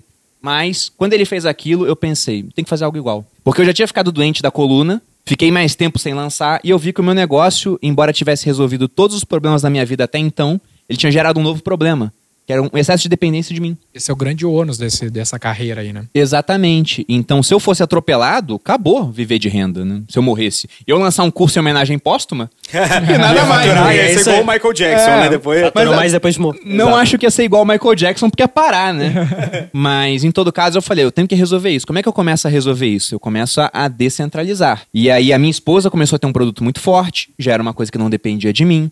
A minha irmã é advogada e já trabalhava com leilão de imóveis. Eu falei, vem trabalhar comigo aqui em São Paulo. E já pensei, vamos lançar um curso seu, prepara pra gravar. Ela falou, não, ninguém vai querer isso. Eu falei, depois que a gente arrematar alguns imóveis e eu falar disso, na hora vão querer um curso assim, porque já tem curso assim no mercado. É muito sexy. E aí ela falou: Não, tudo bem, vamos ver. Não deu outra. Começou a vir a demanda, criamos o curso e ela já é Hotmart Black lá, já faturou mais do que o, o milhão dela. A vida dela mudou assim também, né? Negócio Tá doido, a internet é, é incrível. Aí teve da minha irmã. Aí tinha a Jufra Caroli que trabalhava comigo no Viver de Renda. Que foi, que foi convidada aqui há um mês, mais ou menos. Então, assistam o episódio da Jufra Carol Sim, também. e a Ju já trabalhava comigo há bastante tempo, foi uma das primeiras pessoas que eu contratei. E ela falou: Bruno, quero fazer um, um curso para ensinar a montar um produto, a, a fazer tudo que o Hotmart oferece. Você me ajuda? Eu falei: cria o curso, eu te ajudo a vender. E ela falou: quanto é que você quer de participação? Eu falei: Ju, fazer com você é a mesma coisa que eu fiz com a minha irmã. Eu tenho uma participação, vai baixando ali, começou com 30, a gente foi baixando. Foi a mesma coisa. Daí eu vi, bom, tô construindo já uma empresa que não depende tanto de mim. Só que o valor de mercado dessa empresa ainda era muito baixo porque não tinha governança. Era basicamente pessoas que se gostavam juntas, vínculos familiares ou, ou de amizade.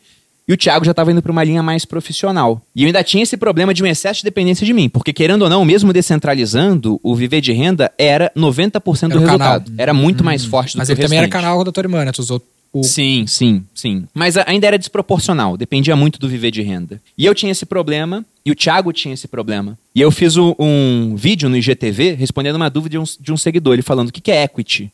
Eu respondia, respondi inclusive porque que o meu negócio tinha um baixo valor de mercado, né? Falei, olha, por quanto você compraria uma parte do viver de renda, né? Pensando no lucro que ele dá. Por duas vezes o lucro de um ano? Com certeza, mas eu não venderia. Por três, por quatro, por cinco? Eu falei, por 20? Não, porque eu faço um negócio há quatro anos, você vai comprar por 20 vezes o lucro, por mais que vá crescer? É loucura. O Thiago viu esse vídeo, ele tirou um print, mandou pra mim no WhatsApp e falou, cara, e se a gente se juntar, tem sinergia? E eu pensei, tem, mas eu enxerguei que era mais ou menos assim, dois influencers se juntando.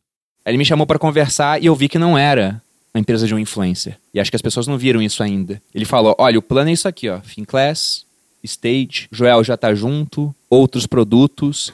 A gente pega o caixa que a gente gera com o lançamento, fica tudo na empresa, pessoa física pobre, entre aspas, PJ rica, e começa a abastecer as plataformas. E são plataformas onde a gente vai ajudar a adquirir o cliente, a baixar o custo de aquisição do cliente, e depois o negócio roda sem a gente. E tá rodando. Na Finclass tem dois conteúdos meus. Na verdade, tem um, eu não sei quando esse podcast vai ao ar, mas vai sair um outro agora em setembro. Tem dois conteúdos meus, tem um do Thiago por enquanto, vai sair o segundo mais pro final do ano, e tem uma série de conteúdos de outros professores. Então a gente ajuda a trazer o cliente, mas depois que ele entra lá dentro, depende cada vez menos da gente. E pensando num IPO, como você falou, tem outras coisas no Grupo Prima, a gente tem um braço de startup, tudo, mas esse é o principal. Pensando no IPO, é muito mais atrativo para o investidor falar que nós temos 100 mil assinantes nas plataformas, do que falar, ah, esse ano a gente teve 20 mil alunos. E no ano que vem? Não sei.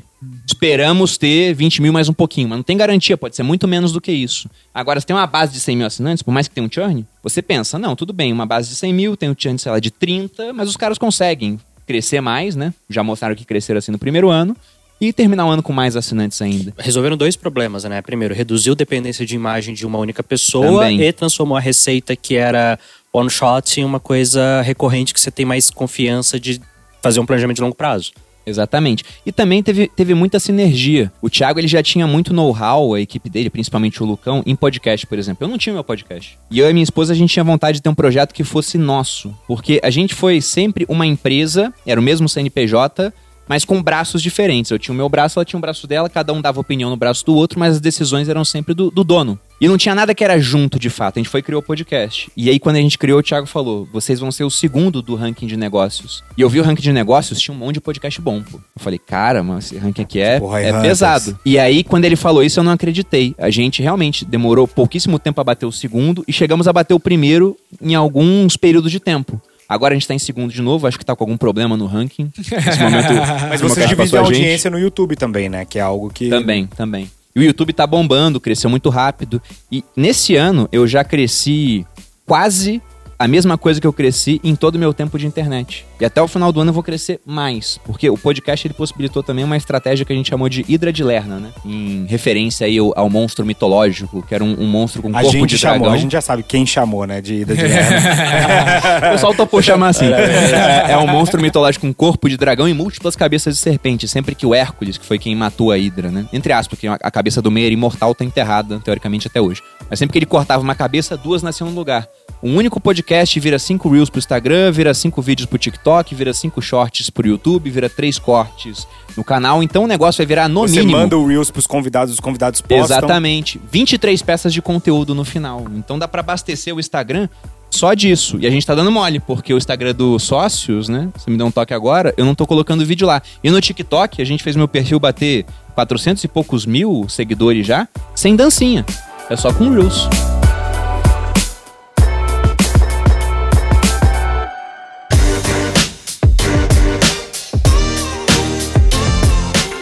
Acha que. Como é que tu vê linha editorial, assim? Porque às vezes eu penso, se tu só posta corte do podcast, ele fica. É que nem programa de TV que só passa a mesma coisa. Fica meio chato. Um lance que eu tava pensando enquanto tu falava assim na tua linha editorial. O teu assunto, ele é muito relativamente amplo em alguns contextos. Tipo assim, pô, tu fala No de podcast, economia. Até no YouTube. No YouTube é um dos canais que- é onde eu mais te, te vejo, porque fala, ah, Bitcoin caiu, ação do fulaninho, não sei o quê. Sabe? Uns assuntos mais amplos que parece meio que um jornal, tá ligado? Tipo, tu pega os assuntos do, do contexto, não tá só falando, sei Tem lá. conteúdo tipo, quente, né? É, o cara do marketing digital, que ele tá só falando sobre marketing digital. Eu tô há 10 anos fazendo essa porra, não aguento mais ver conteúdo de marketing digital, entendeu? Agora, Quero inventa o método revolucionário que todo mundo já conhece, né? caralho, Só mudou tipo, o nome. cara precisa inventar. Ah, cara, eu nunca vou esquecer quando eu descobri que existia um nome para fazer lançamento usando o WhatsApp. Quando eu descobri isso, eu falei, gente, não é possível. Nós vamos criar agora o lançamento periniano, que é que você fatura em 120 segundos. Não, eu falei, né, quando é, me perguntaram qual o nome desse método de fazer o evento com o carrinho já aberto, né? Eu falei, cara, não sei se alguém já fez, mas agora eu batizo, é o periniano. se alguém fizer, vocês cobrem que chame assim. Mas É, como é que tu muita vê esse aspecto da linha editorial? Porque no fim das contas, o que faz teu lançamento performar tão bem sem tráfego pago é muito porque a galera retém um conteúdo que se mantém interessante pro cara não deixar de seguir, né? Ou deixar de acompanhar, não ser mais tão interessante tu cair lá na, nos stories e lá pra trás. É, por exemplo, no Instagram, Tu tem uma lógica, assim, tipo, cara, vou postar isso agora. Tenho, tem, tem uma lógica. No Instagram, a gente tem que usar muito o gatilho da novidade. Porque a competição nos stories é muito insana, né, cara? Ninguém consegue ver stories de 10 pessoas em um dia. Então, pro cara te ver, ele vai estar deixando de ver outra pessoa. O conteúdo lá tem que estar mais atrativo. Se eu falar só de ações, de bolsa, só de Bitcoin o tempo Enche o todo, saco. o cara ele sai.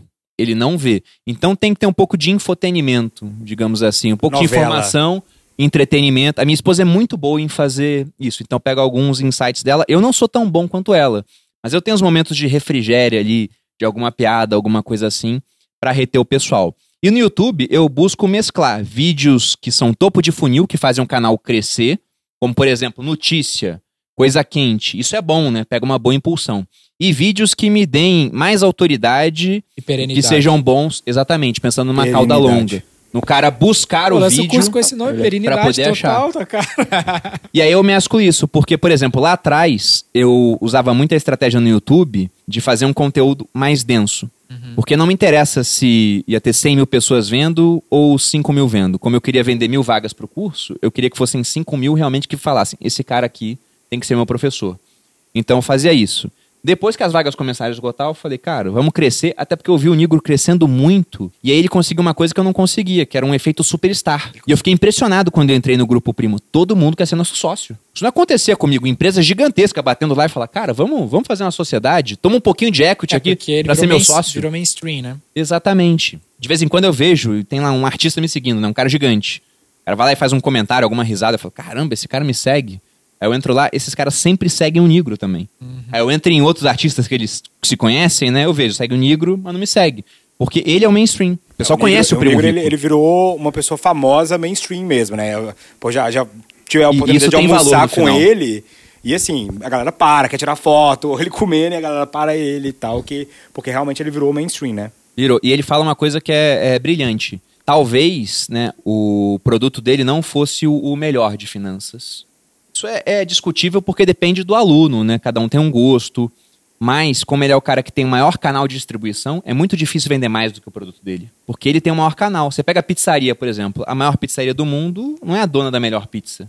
Ela simplesmente é a dona do maior canal de distribuição. O McDonald's com certeza não tem o melhor hambúrguer do mundo. Com certeza. Cara, tive um nome bom pro seu lançamento agora, roubando ali. Lançamento PN. De Perini, entendeu? Pronto. e fica aberto o carrinho durante todo o lançamento. É Título do perene. podcast Pô, sobre a perinidade da vida. Perenidade. Conheço o lançamento perene. Teve algum aspecto que tu fez, assim, que foi game changer pro, pro teu playbook de lançamento, de conteúdo, de marketing, de business, que tu, cara, Pô, tem que quando estar que você sempre sentiu que isso? foi a virada de chave que você falou assim, cara, acertei a mão? Quando eu vi que eu acertei a mão, assim, no viver de renda mesmo, No, no- na, na criação da sua empresa, Bruno Perini ali. Olha, lá atrás, né, o Viver de Renda, como eu disse, ele começou como um teste. Eu queria testar, errar e aprender para errar menos no lançamento dos outros. E o primeiro lançamento foi pequenininho, ele foi crescendo. Os lançamentos da Lara já eram gigantes desde o começo, né? Porque ela tinha, ela tinha muitos fãs fiéis, muita gente apaixonada por ela, que idolatrava a Lara.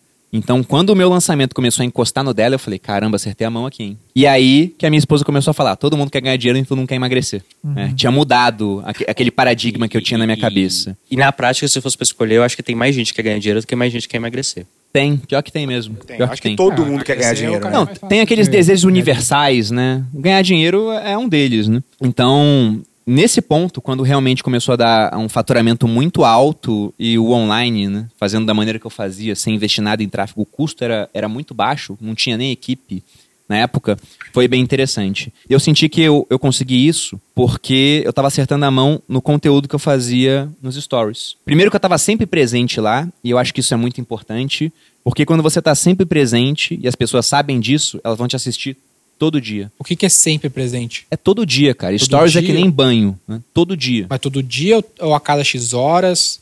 Cara, é todo dia com um certo número de stories. Se você puder fracionar em horas, é melhor, né? Mas a não questão enche é. o saco? Sim, encho. Lógico que eu encho. Só que como eu sou regiamente pago pra fazer isso, eu aguento, né? esses pontos de- Citando Sêneca, eu Que- aceito o- as condições. o- o que que eu a me gente fala frente à decisão. No palco do grupo. Eu, você e o Gabriel, nós três falamos a mesma coisa. É chato pra caralho. Mas é um trabalho muito bem remunerado pra Mas sabe feito. qual é a diferença aqui, talvez, e pegando meu caso e de outros ouvintes que eu imagino que estejam um caso parecido, é porque o teu business é esse, né? O, é, como, eu, como eu tô pensando na cabeça dos meus clientes, que eles têm uma empresa com 100 funcionários e também tem que produzir conteúdo, a mente dele é muito consumida 100 funcionários. Mas aí eu Sim. acho que ele tem que ter um produtor de conteúdo profissional, entendeu? Aí tu entra em todas as variáveis anteriores de que como é que tu vai ter o cara com a história certa, que engaja com a Não, mas não é só isso. Então, por exemplo, as marcas hoje ela tem embaixadores. Então, a V4 não vende só através da V4. A V4 vende através do João, vende através do Nardon. Então, você pode ter embaixadores É, da sua tenho, eu marca que fazem. essa estratégia, Exato. Então, por exemplo, se eu fosse abrir uma corretora de investimentos, eu não seria a pessoa da corretora. Eu ia pagar o Bruno para ser garoto propaganda e toda vez que ele fosse investir, ó, a corretora que eu uso aqui é a Fernando Invest, entendeu? E aí isso já era o bastante. Eu acho que é Twitch its own, né? Cada um vai fazer o que, aquilo que ele é bom, entendeu? Eu vou administrar a corretora, o Perini vai. é, E eu acho O que nesse caso de vale um negócio... Tô enviesado, mas quanto tu acha que vale? Tô enviesado porque, né, eu vou perguntar quanto tu acha que vale esse papel do, do influenciador? que senão daqui a pouco o Jorge Paulo Lema tá Cara. fazendo stories para vender cerveja. Eu- Eu acho que vale muito pelo seguinte, né? Ele é enviesado, vai dizer que vale. Lógico, é. Por falar que não vale nada. Valo- Valorizar meu equity aqui, né? Mas eu acho que vale muito pelo seguinte: eu falei de aparecer todo dia. Porque se você aparece todo dia, vai ter gente vendo todo dia. E aí você vira um novo cigarro. No sentido de que um fumante, quando Pessoas tá sem fazer rituais, nada. né, cara? É, o fumante, quando tá sem fazer nada, o que, que ele faz? Por hábito, às vezes sem nem pensar, ele pega um cigarro e bota na boca. Se você conseguir gerar o hábito do teu seguidor te ver, de te assistir todo dia, você venceu, pô. Por que, que o Instagram é tão forte? Porque se a gente for olhar o celular de cada um aqui, de todo mundo que tá na sala, eu tenho certeza que as pessoas vão passar algumas horas por dia no Instagram todo dia. Qual o valor de uma empresa que consegue te reter algumas horas todo dia? É o negócio do eyeball economy, Isso é né, muito cara? valioso. Você tá alugando. Quanto e aí você tem? falou de um conteúdo pré-lançamento. Ah, esse negócio vai dar certo. Ma- Mas olha a competição que esse cara que só aparece pra lançar, ele tá enfrentando hoje. Tem gente que fielmente assiste uma pessoa todo dia e tá disposta a comprar tudo que aquela pessoa vender. E de repente você tem que competir com um cara desses. É muito difícil, cara. É Porque muito as difícil. pessoas, assim, têm um tempo limitado no dia que elas vão fazer aquilo. Então elas têm que tomar decisões. E, e, assim, tem, uma, tem dois, dois gatilhos muito fortes ali. Um da familiaridade, você vai comprar daquilo que você é familiar, né? Você tá vendo muito aquilo ali, você fala, pô, se eu for comprar um curso de finanças, vou comprar do Perini. E ao mesmo tempo ali também você tem uma coisa de. é, é, autoridade, você está mostrando o tempo todo o resultado. Se você consegue misturar esse conteúdo ali com gatilhos que você vai colocando, autoridade, escassez, você bota um pro, olha o depoimento que acabei de receber e tal, aquilo vai construindo dentro da cabeça da pessoa uma percepção de valor que quando você abre, ele já está pronto para compra. Você não precisa de fazer muita É, coisa, né? Inclusive, eu acho que isso- a real, a real é que se você faz a preparação bem feita, tipo, a sua página de venda é, é um detalhe. É só pra pessoa poder ir lá e comprar. É só o Exato. caminho, não é, no não é ali que vai vender. Até, Tipo, até dando a um exemplo. É o trailer a- no filme, pô. a Não é, não é- não é É o só o do cinema. filme, é o trailer que vende. Até dando exemplo, a turma 7, que foi a turma antes dessa que acabou em 3 minutos, foi a turma que a página de venda caiu. O que, que eu fiz? Eu botei o botão do checkout. E vendeu igual. É isso aí. Vendeu super Botasse rápido. teu. Pix, o cara fazia. Que já tava, é isso, porque a pessoa já estava comprada na cabeça dela, ela só precisava de passar o cartão. É que nem o e- Vingadores, ele foi o maior lançamento de todos os tempos por causa de décadas de quadrinho. Não, não, não foi década de É, quadrinhos. mas também Foram tinha 16 20 filmes, é. é, Foram lá, 20 filmes que aconteceram antes, que cada um deles era um conteúdo de pré-lançamento do último Vingadores, entendeu? Então, por exemplo, o próprio Érico. E antes de ele ver faz? o último, eu vi todos com a minha esposa. Tá vendo? Porque E ela falou, que quero ver todos pra entender a história direito. E aí você chega muito mais empolgado. Então, o Érico, ele fez uma coisa muito sábia na época do que estava aberto ainda, que ele cobrava você para ver o lançamento dele. Ele fazia um evento presencial Sim, sim. que custava 199 reais, mas o evento nada mais era que uma oportunidade de venda. Só que a partir do momento que você já tinha passado ali visto o Érico dois dias inteiros, você estava muito mais propenso à compra. É, mas- já mas fez uma lavagem cerebral no ali, fim das contas, entendeu? o que a Disney faz, né? Faz, É o que né? a porque o dinheiro faz. tá no merchandising, não tá no cinema. Exato. Então é Cara- isso. Assim, tudo ali, a Disney ela é, está em constante pré-pré-lançamento ali, né? Mas sobre essa questão de, de ver, nossa, deu certo, foi isso, o dinheiro ficando cada vez maior. Mas não É uma teve boa um... métrica pra saber se deu certo, né? Pois é, mas não teve um momento assim Não que teve eu vi. uma ação. Eu é- vi que tava dando muito certo, porque cada turma maior do que a outra, e eu ouvi o pessoal que trabalhava principalmente com.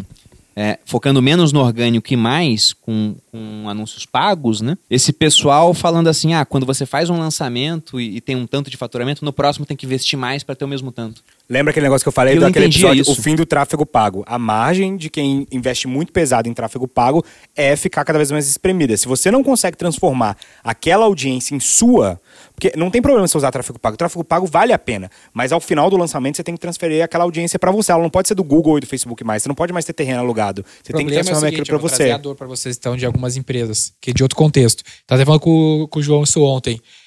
Quando a empresa não, não é um business que, de conteúdo, ela tem muito dificuldade de reter audiência, por exemplo, perfil de, de empresa.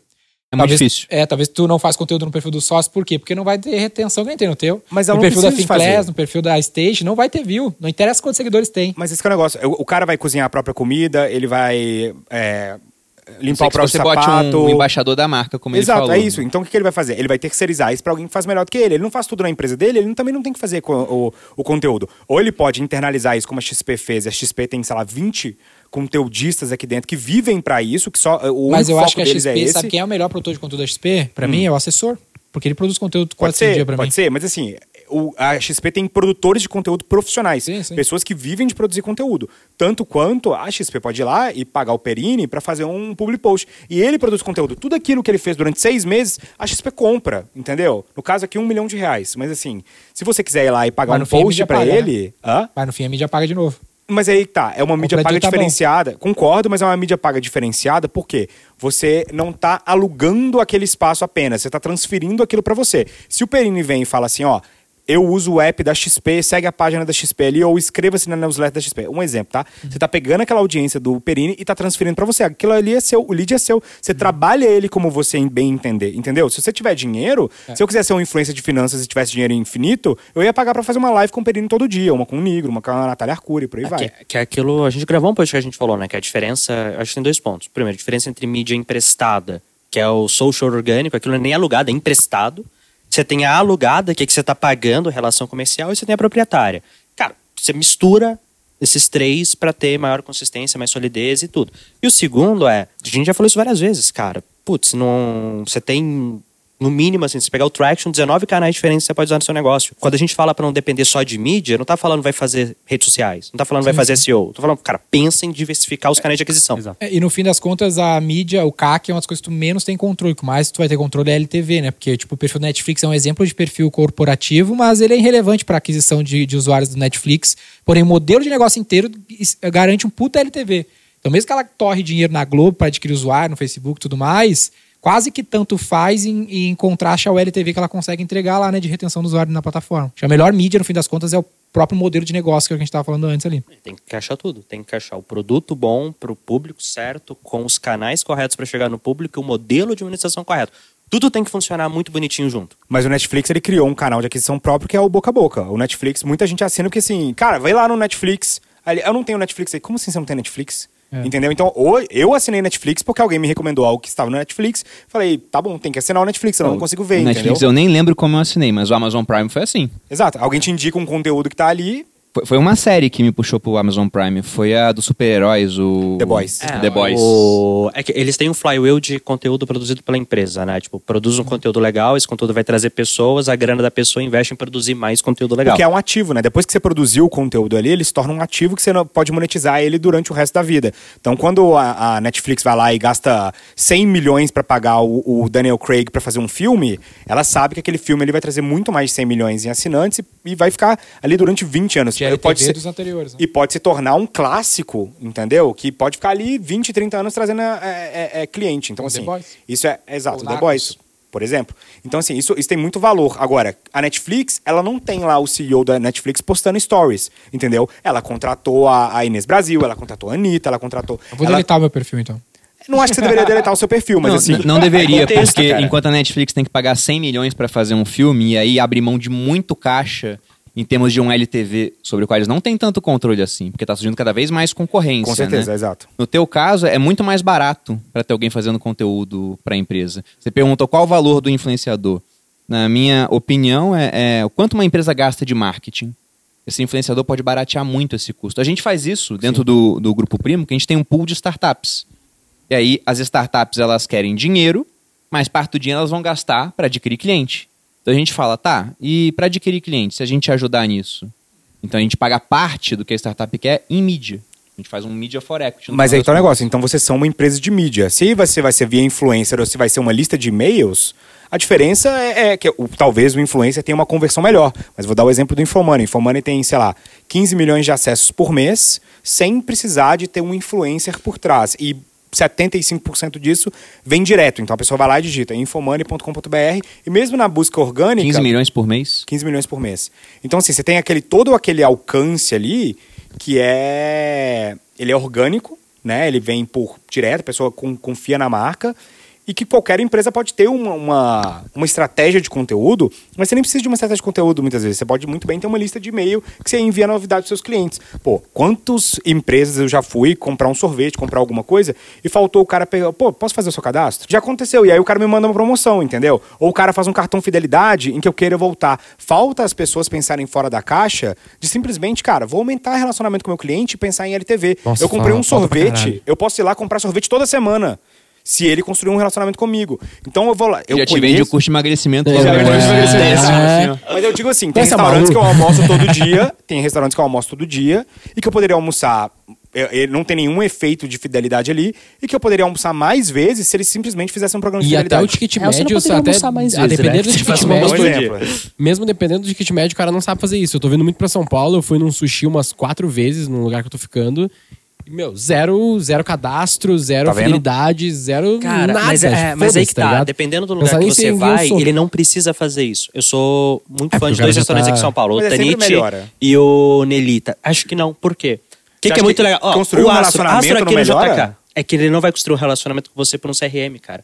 O Astro do JK, o cara guardou meu nome. Tipo, os clientes são regulares, os Tudo caras bem, mas, pegam. ah, Tipo, depende do seguir- nível do restaurante Se você e tal. segue o restaurante no Instagram, É, você pode não, ver uma mas- promoção que ele tá fazendo, Cara, é que aí entendeu? que tá. Vamos lá. É que eu acho que é importante Nossa, pra nem todo mundo que tem um assim. restaurante achar que é isso. Não, não, mas eu acho É que isso é tipo, uma boa qual fonte é de ponto? aquisição, entendeu? Vou te dar o exemplo do, daquele livro Ready, Fire, Aim lá, que eu acho que é muito bom, um dos melhores livros que eu já li. Que ele fala o seguinte: Pode ele ser. abriu um restaurante e aí que ele fazia? Toda terça-feira à noite ele fazia dois chopps por dois dólares. Ele tomava prejuízo no chopp. Mas por que, que ele fazia isso? Porque o word of mouth ele ficava tão grande, tanta gente ia lá. Cara, tem um lugar que o chopp é muito barato, vamos lá tomar dois chopp. Que ele falava assim: eu vou tomar prejuízo nessa noite, mas vai ter tanta gente falando do meu restaurante que nas outras noites que as pessoas vierem, eu não vou tomar prejuízo. E à medida que o restaurante dele lotou, ele foi aumentando. Aí virou 3 dólares, 4 dólares, até que voltou ao normal. E aí que ele fazia pra construir um relacionamento? Ele pegava o e-mail das pessoas e falava: ó, no dia tal eu vou fazer uma noite de não sei o quê. No dia tal eu vou fazer não sei. E toda vez que ele fazia um disparo de e-mail, ali é, aparecia muita gente. Por quê? Porque as pessoas estavam esperando aqueles momentos. E eu concordo com o João, mas mesmo assim eu acho que não fere o cara tentar, tipo, construir Eu um acho que relacionamento depende, e cara. tal. Eu acho que claro, tipo, tu fazer um puta caso. cadastro do É cara é uma assim, merda, é, mas. então é mas- não, mas não é tudo é bem, tudo bem. Mas, gente mas eu acho que. e-mail eu do restaurante. Eu Não, dar. e-mail não. Agora o que não. aconteceu? É, o que Nelita, que, o eu, o Nelita que eu sou É. fã, Que seja. os caras, o tem o telefone lá da chefe do Dan, que é o esposo dela, tipo, é, vamos lá. Construir de relacionamento não significa ter um CRM, não significa É, pegar o não e-mail. necessariamente só isso. Construir relacionamento é sempre muito bem-vindo. Sempre é muito que bem-vindo. Mas é só tomar cuidado pro como, porque o como pode te ferrar.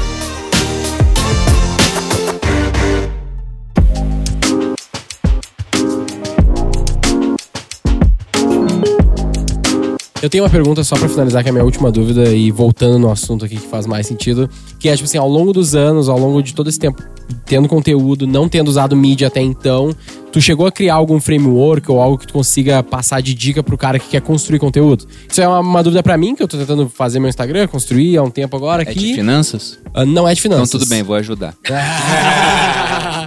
não é de finanças, mas é sobre ganhar dinheiro de outra forma. Muda pra finanças. É, não, finanças. Finanças tá saturado. É, tá Já saturado. encheu, Agora já. tem quatro Já tem players. três caras aqui, né? Já tem três caras, enfim. É, não dá mais, finanças Quatro, tá pô. saturado. Mas em framework assim, cara. Então, dica no geral, eu imagino que um, sei lá, um template, copia e cola vai dar certo, não existe. Nada, nada disso existe. Mas um princípio, uma lógica, é tu só fala o que tu curte e Ele já te deu a dica, ele já te deu a dica. Mil posta super fãs, cara. Você tem que ter dia, Olha, uma galera saca? que te ama. Não, né? não é algo definitivo, porque tem gente que faz diferente e tem resultado. Por exemplo, eu sou um cara que me posiciono mais em termos políticos, né? E o, o Thiago não faz isso. Lá atrás ele falou, ah, vou fazer, viu que teve muita ação de saco, ele parou de fazer. Eu não, eu deixo bem claro, ó, eu sou liberal. É, esse é meu viés político. E ninguém... liberal, pareceu libertário. Cara, O libertário tem pouca gente entende, O né? imposto é ou não é Pouca ruim? gente É, entende. pe- é pelo seguinte, eu tenho sérias dúvidas, por isso que eu, eu digo que eu sou liberal, eu tenho sérias dúvidas quanto à inexistência do Estado, porque eu vim do Rio de Janeiro e eu vi o que é ter Estado lá. Quando você não tem um Estado, não fica vácuo de poder. Surge um Estado entendi. paralelo que é ainda pior do que o Estado, que é, por exemplo, uma milícia, que é o tráfico de drogas. Então, Mas é nem esse o meu todo ponto. libertário é anarcocapitalista.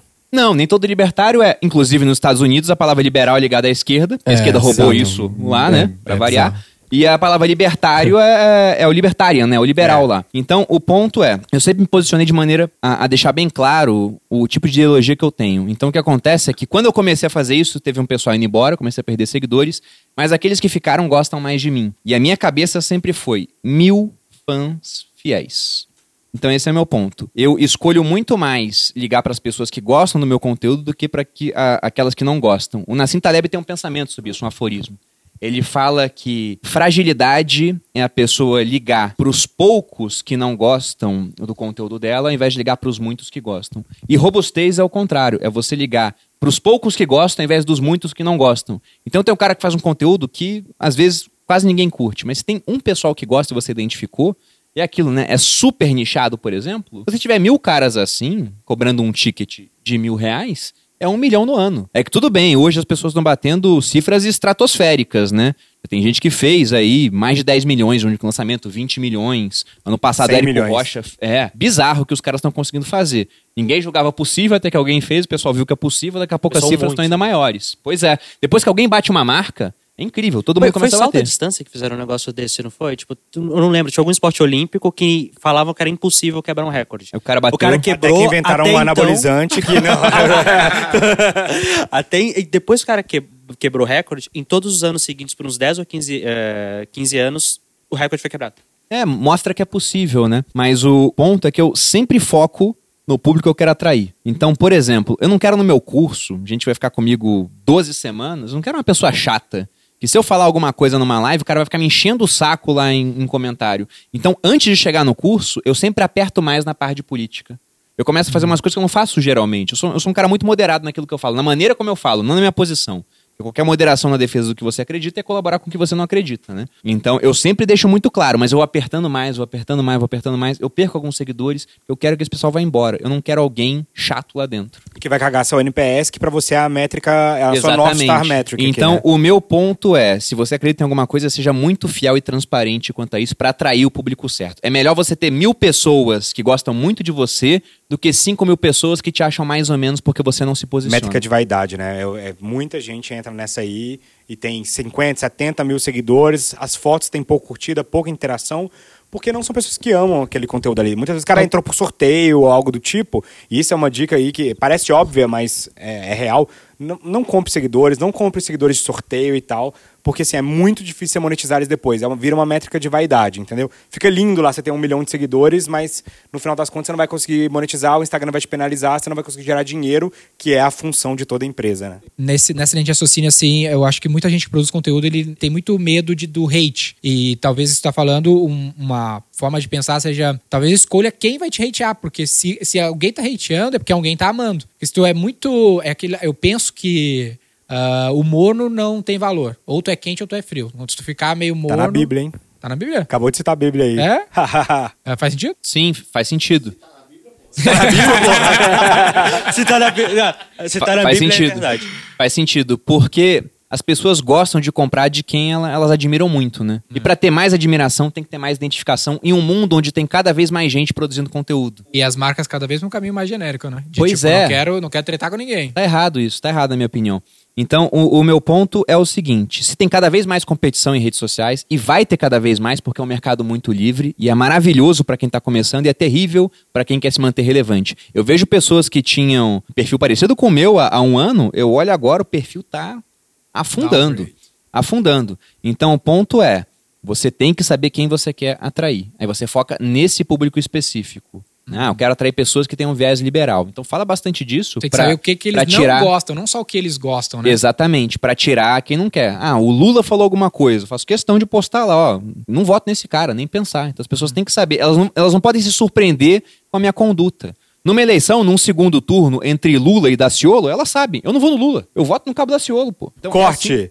Bruno Perini defende o governo Bolsonaro. E aí bota ele de militar, assim, ó. Então esse é o ponto.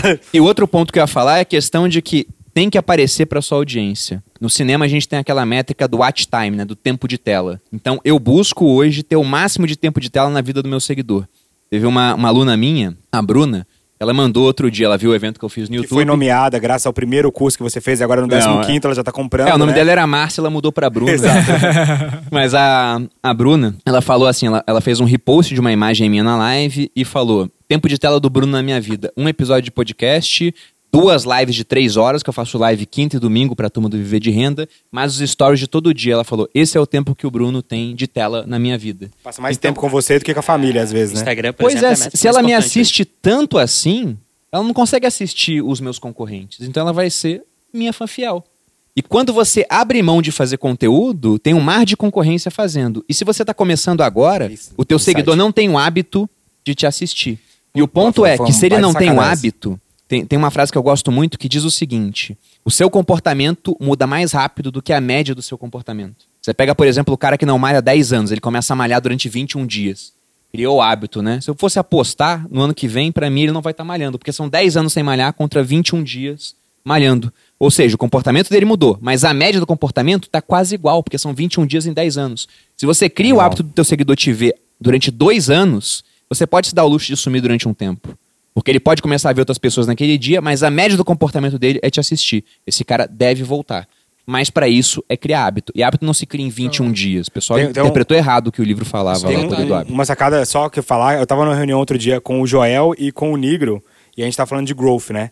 E aí al- alguém soltou tu não a sacada... falou ainda a novidade, né? Vai falar quando? Não, vou contar no final.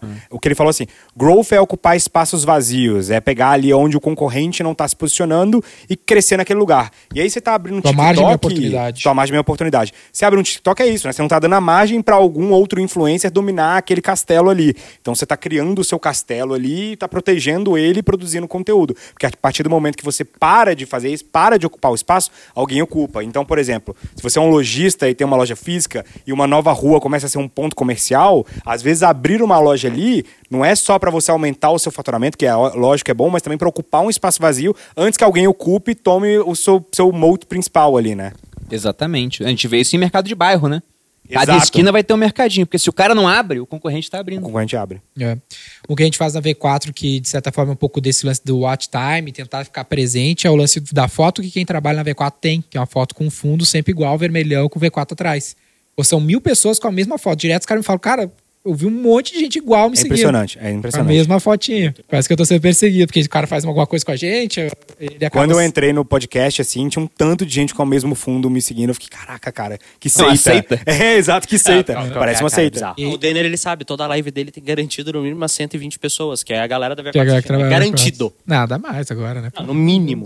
Ah, mas é, é um lance de branding bem antigo, né? No fim das contas, né? Tu ficar aparecendo, né? Mera exposição, precisa estar presente. E criar o ritual também, né? Tem aquele livro lá do, do Primal Branding, que o Cuenca fala muito, que uma das coisas do, do Primal Branding é o ritual, né? Você ter rituais com a sua audiência. A igreja, né, a maior marca do mundo Liturgia. é o cristianismo. E o cristianismo cresceu através de rituais, né? Você tem rituais, você tem nomes. Então, por exemplo, o, o Negro, né? Ele criou os primos, né? Ele tem aquele fandom O Thiago é ali. muito bom em nomes. É, o. Thiago, o método de investimento dele é a arca. A arca, é muito bom. Entendeu? Eu até falei pra ele que na minha opção a arca vai ser disruptada pela barca, que é o Bitcoin antes da arca, entendeu?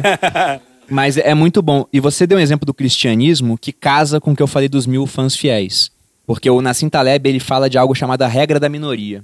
Ele diz que quem muda o mundo não são as maiorias, como o pessoal pensar, não é a, a 51% para mudar alguma coisa, não. Quem muda o mundo de fato são as minorias barulhentas, organizadas Fanáticas. e intolerantes no sentido de não mudar de ideia. Então você pega lá no mundo antigo, você tinha os romanos politeístas que não tinham nenhum problema em pegar o- um deus que chegou lá novo e colocar no panteão. Os romanos erguiam templos para deuses desconhecidos. Era o templo ao Del Ignoto. Não conheciam o deus. Para eles, a ausência de evidência não era evidência de ausência. Então não é porque eu não conheço esse deus que ele não existe. Aí de repente surge um pessoal falando: seus deuses todos são falsos, só o meu é verdadeiro.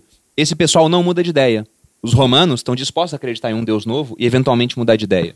Essa minoria vai crescendo até uma hora que ela se torna dominante, não porque virou a maioria, mas porque um imperador Constantino virou cristão. E de repente, lá com Teodósio, o cristianismo vira a religião oficial do império e proíbe as outras. E aí, quando você vai para um influenciador que tem mil fãs fiéis, esses mil fãs fiéis são a minoria intolerante que vai te defender se alguém falar mal de você, que se alguém falar que tem problema de finanças vai te indicar, e vai chegar na casa dos familiares, dos amigos e falar: como é que você não segue Bruno Perini? Abre o celular aí e segue agora. É. Então, o influenciador que Exatamente. consegue isso, ele, ele é a nova religião, digamos assim. O né? Seth Godin, ele fala que se você consegue fazer 10 vendas de pessoas que não são famílias e família e amigos, você tem um produto escalável. Eu mudei essa regra para 12, porque, pô, o cristianismo começou com 12 pessoas e se tornou metade do mundo, Baita- né? Então, baita- tipo... Esse é o ciência, quanto- Esse é ciência, isso é ciência, isso é ciência. Mas Decisões baseadas em dados. Mas, olha, mas pensa só, O quanto o que isso foi cristianismo... verdade e o quanto que foi... pô, eu acho, acho que é legal essa explicação. É, mas explicação é bonita. dois mil Porque anos, o cristian... Então, mas Só é isso, mas é olha só, dominou né? metade do mundo, entendeu? Então, assim, é, eu tava até. Eu não lembro que livro que foi, mas que falava isso. Acho que foi naquele The Faceless Hero, é, Herói de Mil Faces. Que ele fala sobre isso, né? A maior marca Do da história é o cristianismo. É, exato, a maior marca do, do mundo é o cristianismo. E ele tem todas a, a- alguns checklists ali que você vê que são bons pra uma marca, né? Então, Lógica do falou- consumo, ele fala a mesma coisa. Legal. E eu acho, e, e assim, só pra terminar, você tem um nome que você dá pra sua audiência? Cara, eu não tenho um nome específico que eu chama a minha Periners? audiência. Não. não, não tem. Mas isso é forte, né, cara? Você vê que o Justin Bieber tinha os é Believers forte. ali. É senso de pertencimento, o, o Negro criou os primos. O... Mas, É ruim de mas nome, certas né? coisas se encaixam no final, né? Porque, por exemplo, agora eu tô no grupo primo. Então, querendo ou não, eu tô no primo. A gente vai fazer algumas coisas específicas para a audiência de todos nós para tornar a comunidade cada vez mais forte. Eu só não posso dar spoiler Ainda. ainda, mas entre os elementos que criam uma comunidade, tem muita coisa aí que pode ser explorada ainda nesse mundo de tokenização cientista- das coisas, por o cientista exemplo. eu consegui fazer isso. Exato, você criou um nome para aquilo ali, então você criou uma comunidade, né? E Porque eu comunidades criei são uma mais profissão, fortes. na real. Eu criei a profissão do cientista do Que, marketing. que até Mas naquele o- livro do Big Black Book que eu citei no podcast, que a galera Todo mundo quer. Todo mundo quer o Big Black Book, ele fala que existem quatro estágios de, de- de valor, né? Então, o menor valor é a informação, que ela é de graça, né? Então, se eu jogar dólar no Google agora, ele aparece para mim quanto que é o dólar de graça. Eu não preciso pagar nada por isso. A- quando você começa a pagar é pela interpretação. Então, dólar 5 reais é caro ou é barato? Não sei, só vou saber se alguém interpretar aquela informação e falar. Tem a recomendação, que é o dólar a 5 reais está caro e eu acho que você, Perini, olhando sua carteira, você deveria comprar dólar, então, porque você não está exposto em dólar. E aí o último nível é o guru, que é quando o Warren Buffett acha que o dólar tá caro ou barato. É, não é a mesma coisa que só uma recomendação, né? É um guru falando, um cara que já acertou Uma muito no passado. ultra especial. Ultra especial. E aí é, tem gente que fala que existe um nível acima que é uma comunidade, quando uma comunidade acredita naquilo. Então, quando o Reddit fez aquela questão lá do... O que, que o Bitcoin vai vencer, na minha opinião? Por causa da comunidade, né? Regra da minoria, uma comunidade de libertários altamente intolerante. E é tão intolerante, se você fala de O outra Bitcoin nunca criptomoeda, eles falam, um- foda-se as outras, é maximalista, não sei o que, é. Bitcoin, entendeu? E é isso. E aí você vê que ali no Reddit, né, que é muito bom em organizar comunidades, eles fizeram aquela questão lá do da GameStop, que foi o quê? Cara, Bizarro. uma comunidade falando assim, vamos todos juntos fazer isso aqui acontecer. Não existia um guru no mundo que poderia dar um call e que teria, que que- teria causado aquilo. Só Uma que- comunidade conseguiu causar. Só que esse aí você viu que eles fizeram isso tudo e viram que não foi pessoa física, né? Foi institucional. O pessoal Ah, aproveitou é, o movimento. é. Foi institucional que, mov que movimentou. É, mas assim, ainda assim você teve que Mas utilizar no da fim das comunidade, contas, a minoria intolerante que movimentou os caras institucionais. lá. Ah, o institucional olhou e Exatamente. falou, vou aproveitar esses caras aí. Exato, vamos mas é isso. Então, vamos assim, ver, esses no final dois das estão com uma contas- ideia boa?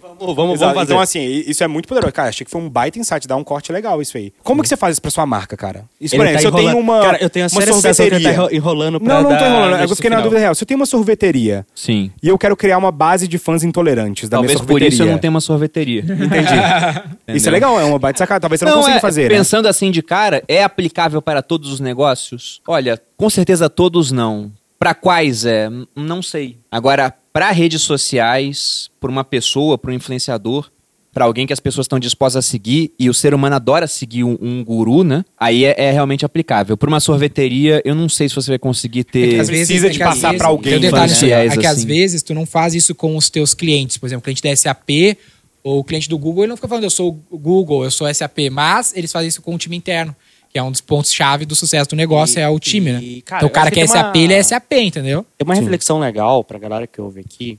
É, nem tudo que a gente fala serve pra tudo. Tipo, o Denner Claro. em todo tenta trazer pra realidade do cliente, não sei o quê. Cara, tem coisa que esquece, mano. Se é um varejo tradicional que vem, não vai funcionar, vai pro próximo episódio. É isso aí, beleza. Ou você pode Porque vai simplesmente- ter uma coisa que vai funcionar pra você que pro Perini não vai, porque a realidade é outra. Você pode fazer um o que o atacadão. falou. Cara, no oferecer equity, oferecer equity pra um influencer ser sócio da sua empresa e fazer essa parte pra você, entendeu? Depende, se tu for um atacadão, É, talvez não, não faça atacadão não é difícil, é, com certeza. Não, mas esse é o ponto, entendeu? Claro. Tipo assim, não, não fica preso a. Cara, pega daqui, entende o contexto, que talvez em- vê se se aplica. Sim. Talvez Essa é a tenha graça. sido só um Banana é podcast difícil legal e divertido ter. de ouvir. E não, essa é- talvez tenha sido só um podcast legal. E é isso aí. Você aprendeu. Ah, legal. Se um dia eu quiser mudar isso, e beleza, não fica preso a Porque eu- tudo tem que ser útil Eu acho e que aplicável. tudo que você fizer, que você tiver um canal de distribuição forte de influência, vai ser bom. Então, se o Perini abrisse uma sorveteria, provavelmente essa sorveteria ficaria lotada porque as pessoas iam querer lá tomar o sorvete do Se o Perini. Perini entendeu? abrisse uma mineradora, ele ia vender mais?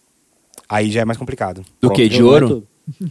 de ouro. Cara, eu, eu acho que de ouro Mas ele teria, ele teria, talvez, o canal de distribuição lá na frente. Porque, por exemplo, o Nigro, ele consegue sentar com o dono de qualquer mineradora, entendeu? Mas não fazendo- depende, mano. Não depende Não só do canal depende. de distribuição. O melhor exemplo disso é Blockbuster. Ela tinha um baita canal de distribuição pro era uma merda. Mas se eu abrisse uma mineradora, eu ia conseguir ter um canal de contato com a pessoa física que a mineradora não tem. Aí eu pego o ouro commodity, e tem um valor por grama, e transformo ele numa moeda, réplica de moeda romana com a face do Sêneca. Ah, mas aí você verticalizou uma É, é, indústria aí tu mudou o produto, Exatamente, exatamente. Mas é Mas, é, eu consigo cortar canal. os intermediários porque eu consigo fazer o que toda empresa quer. Eu, eu tenho cliente.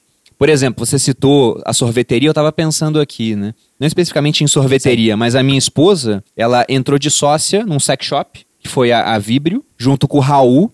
Que é um cara que criou o Investidor Sardinha, um canal de finanças. Então é a coisa mais inusitada do mundo, né? Só que o Raul tinha um sócio interno na empresa dele que já tinha dado a ideia uma vez, falando, vamos criar um sex shop.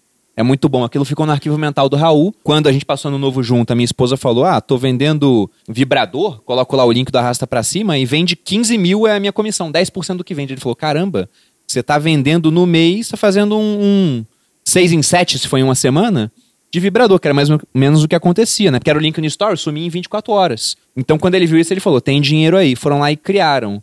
E agora estão vendendo pra caramba. Eles querem ser o sex shop que mais vende online até o final do ano. E eu não duvido que isso vai acontecer.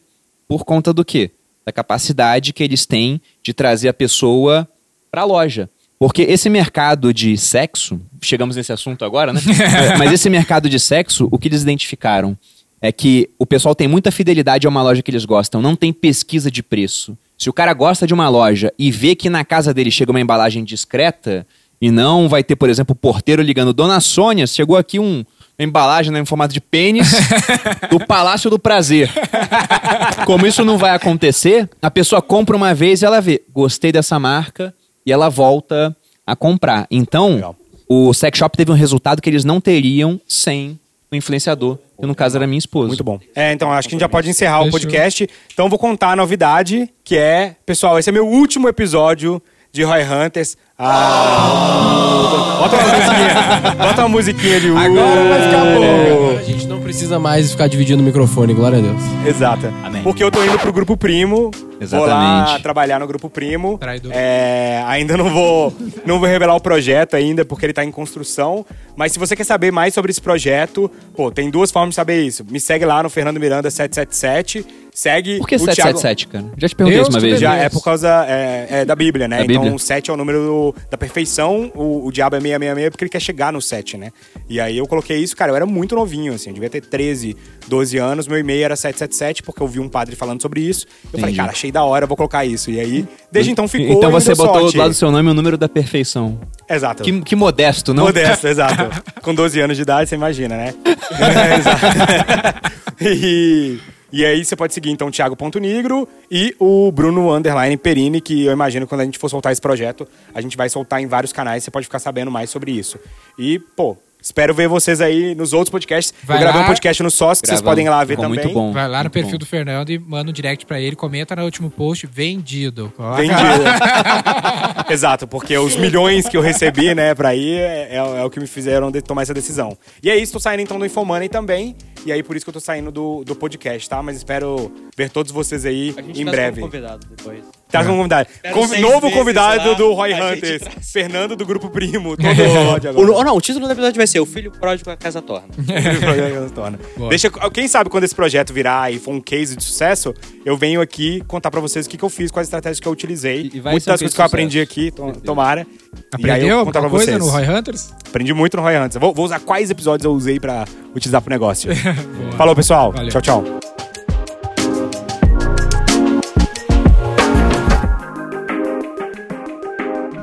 Siga o Roy Hunters no Instagram pelo arroba Roy Hunters Oficial e faça parte do nosso exclusivo grupo no Telegram.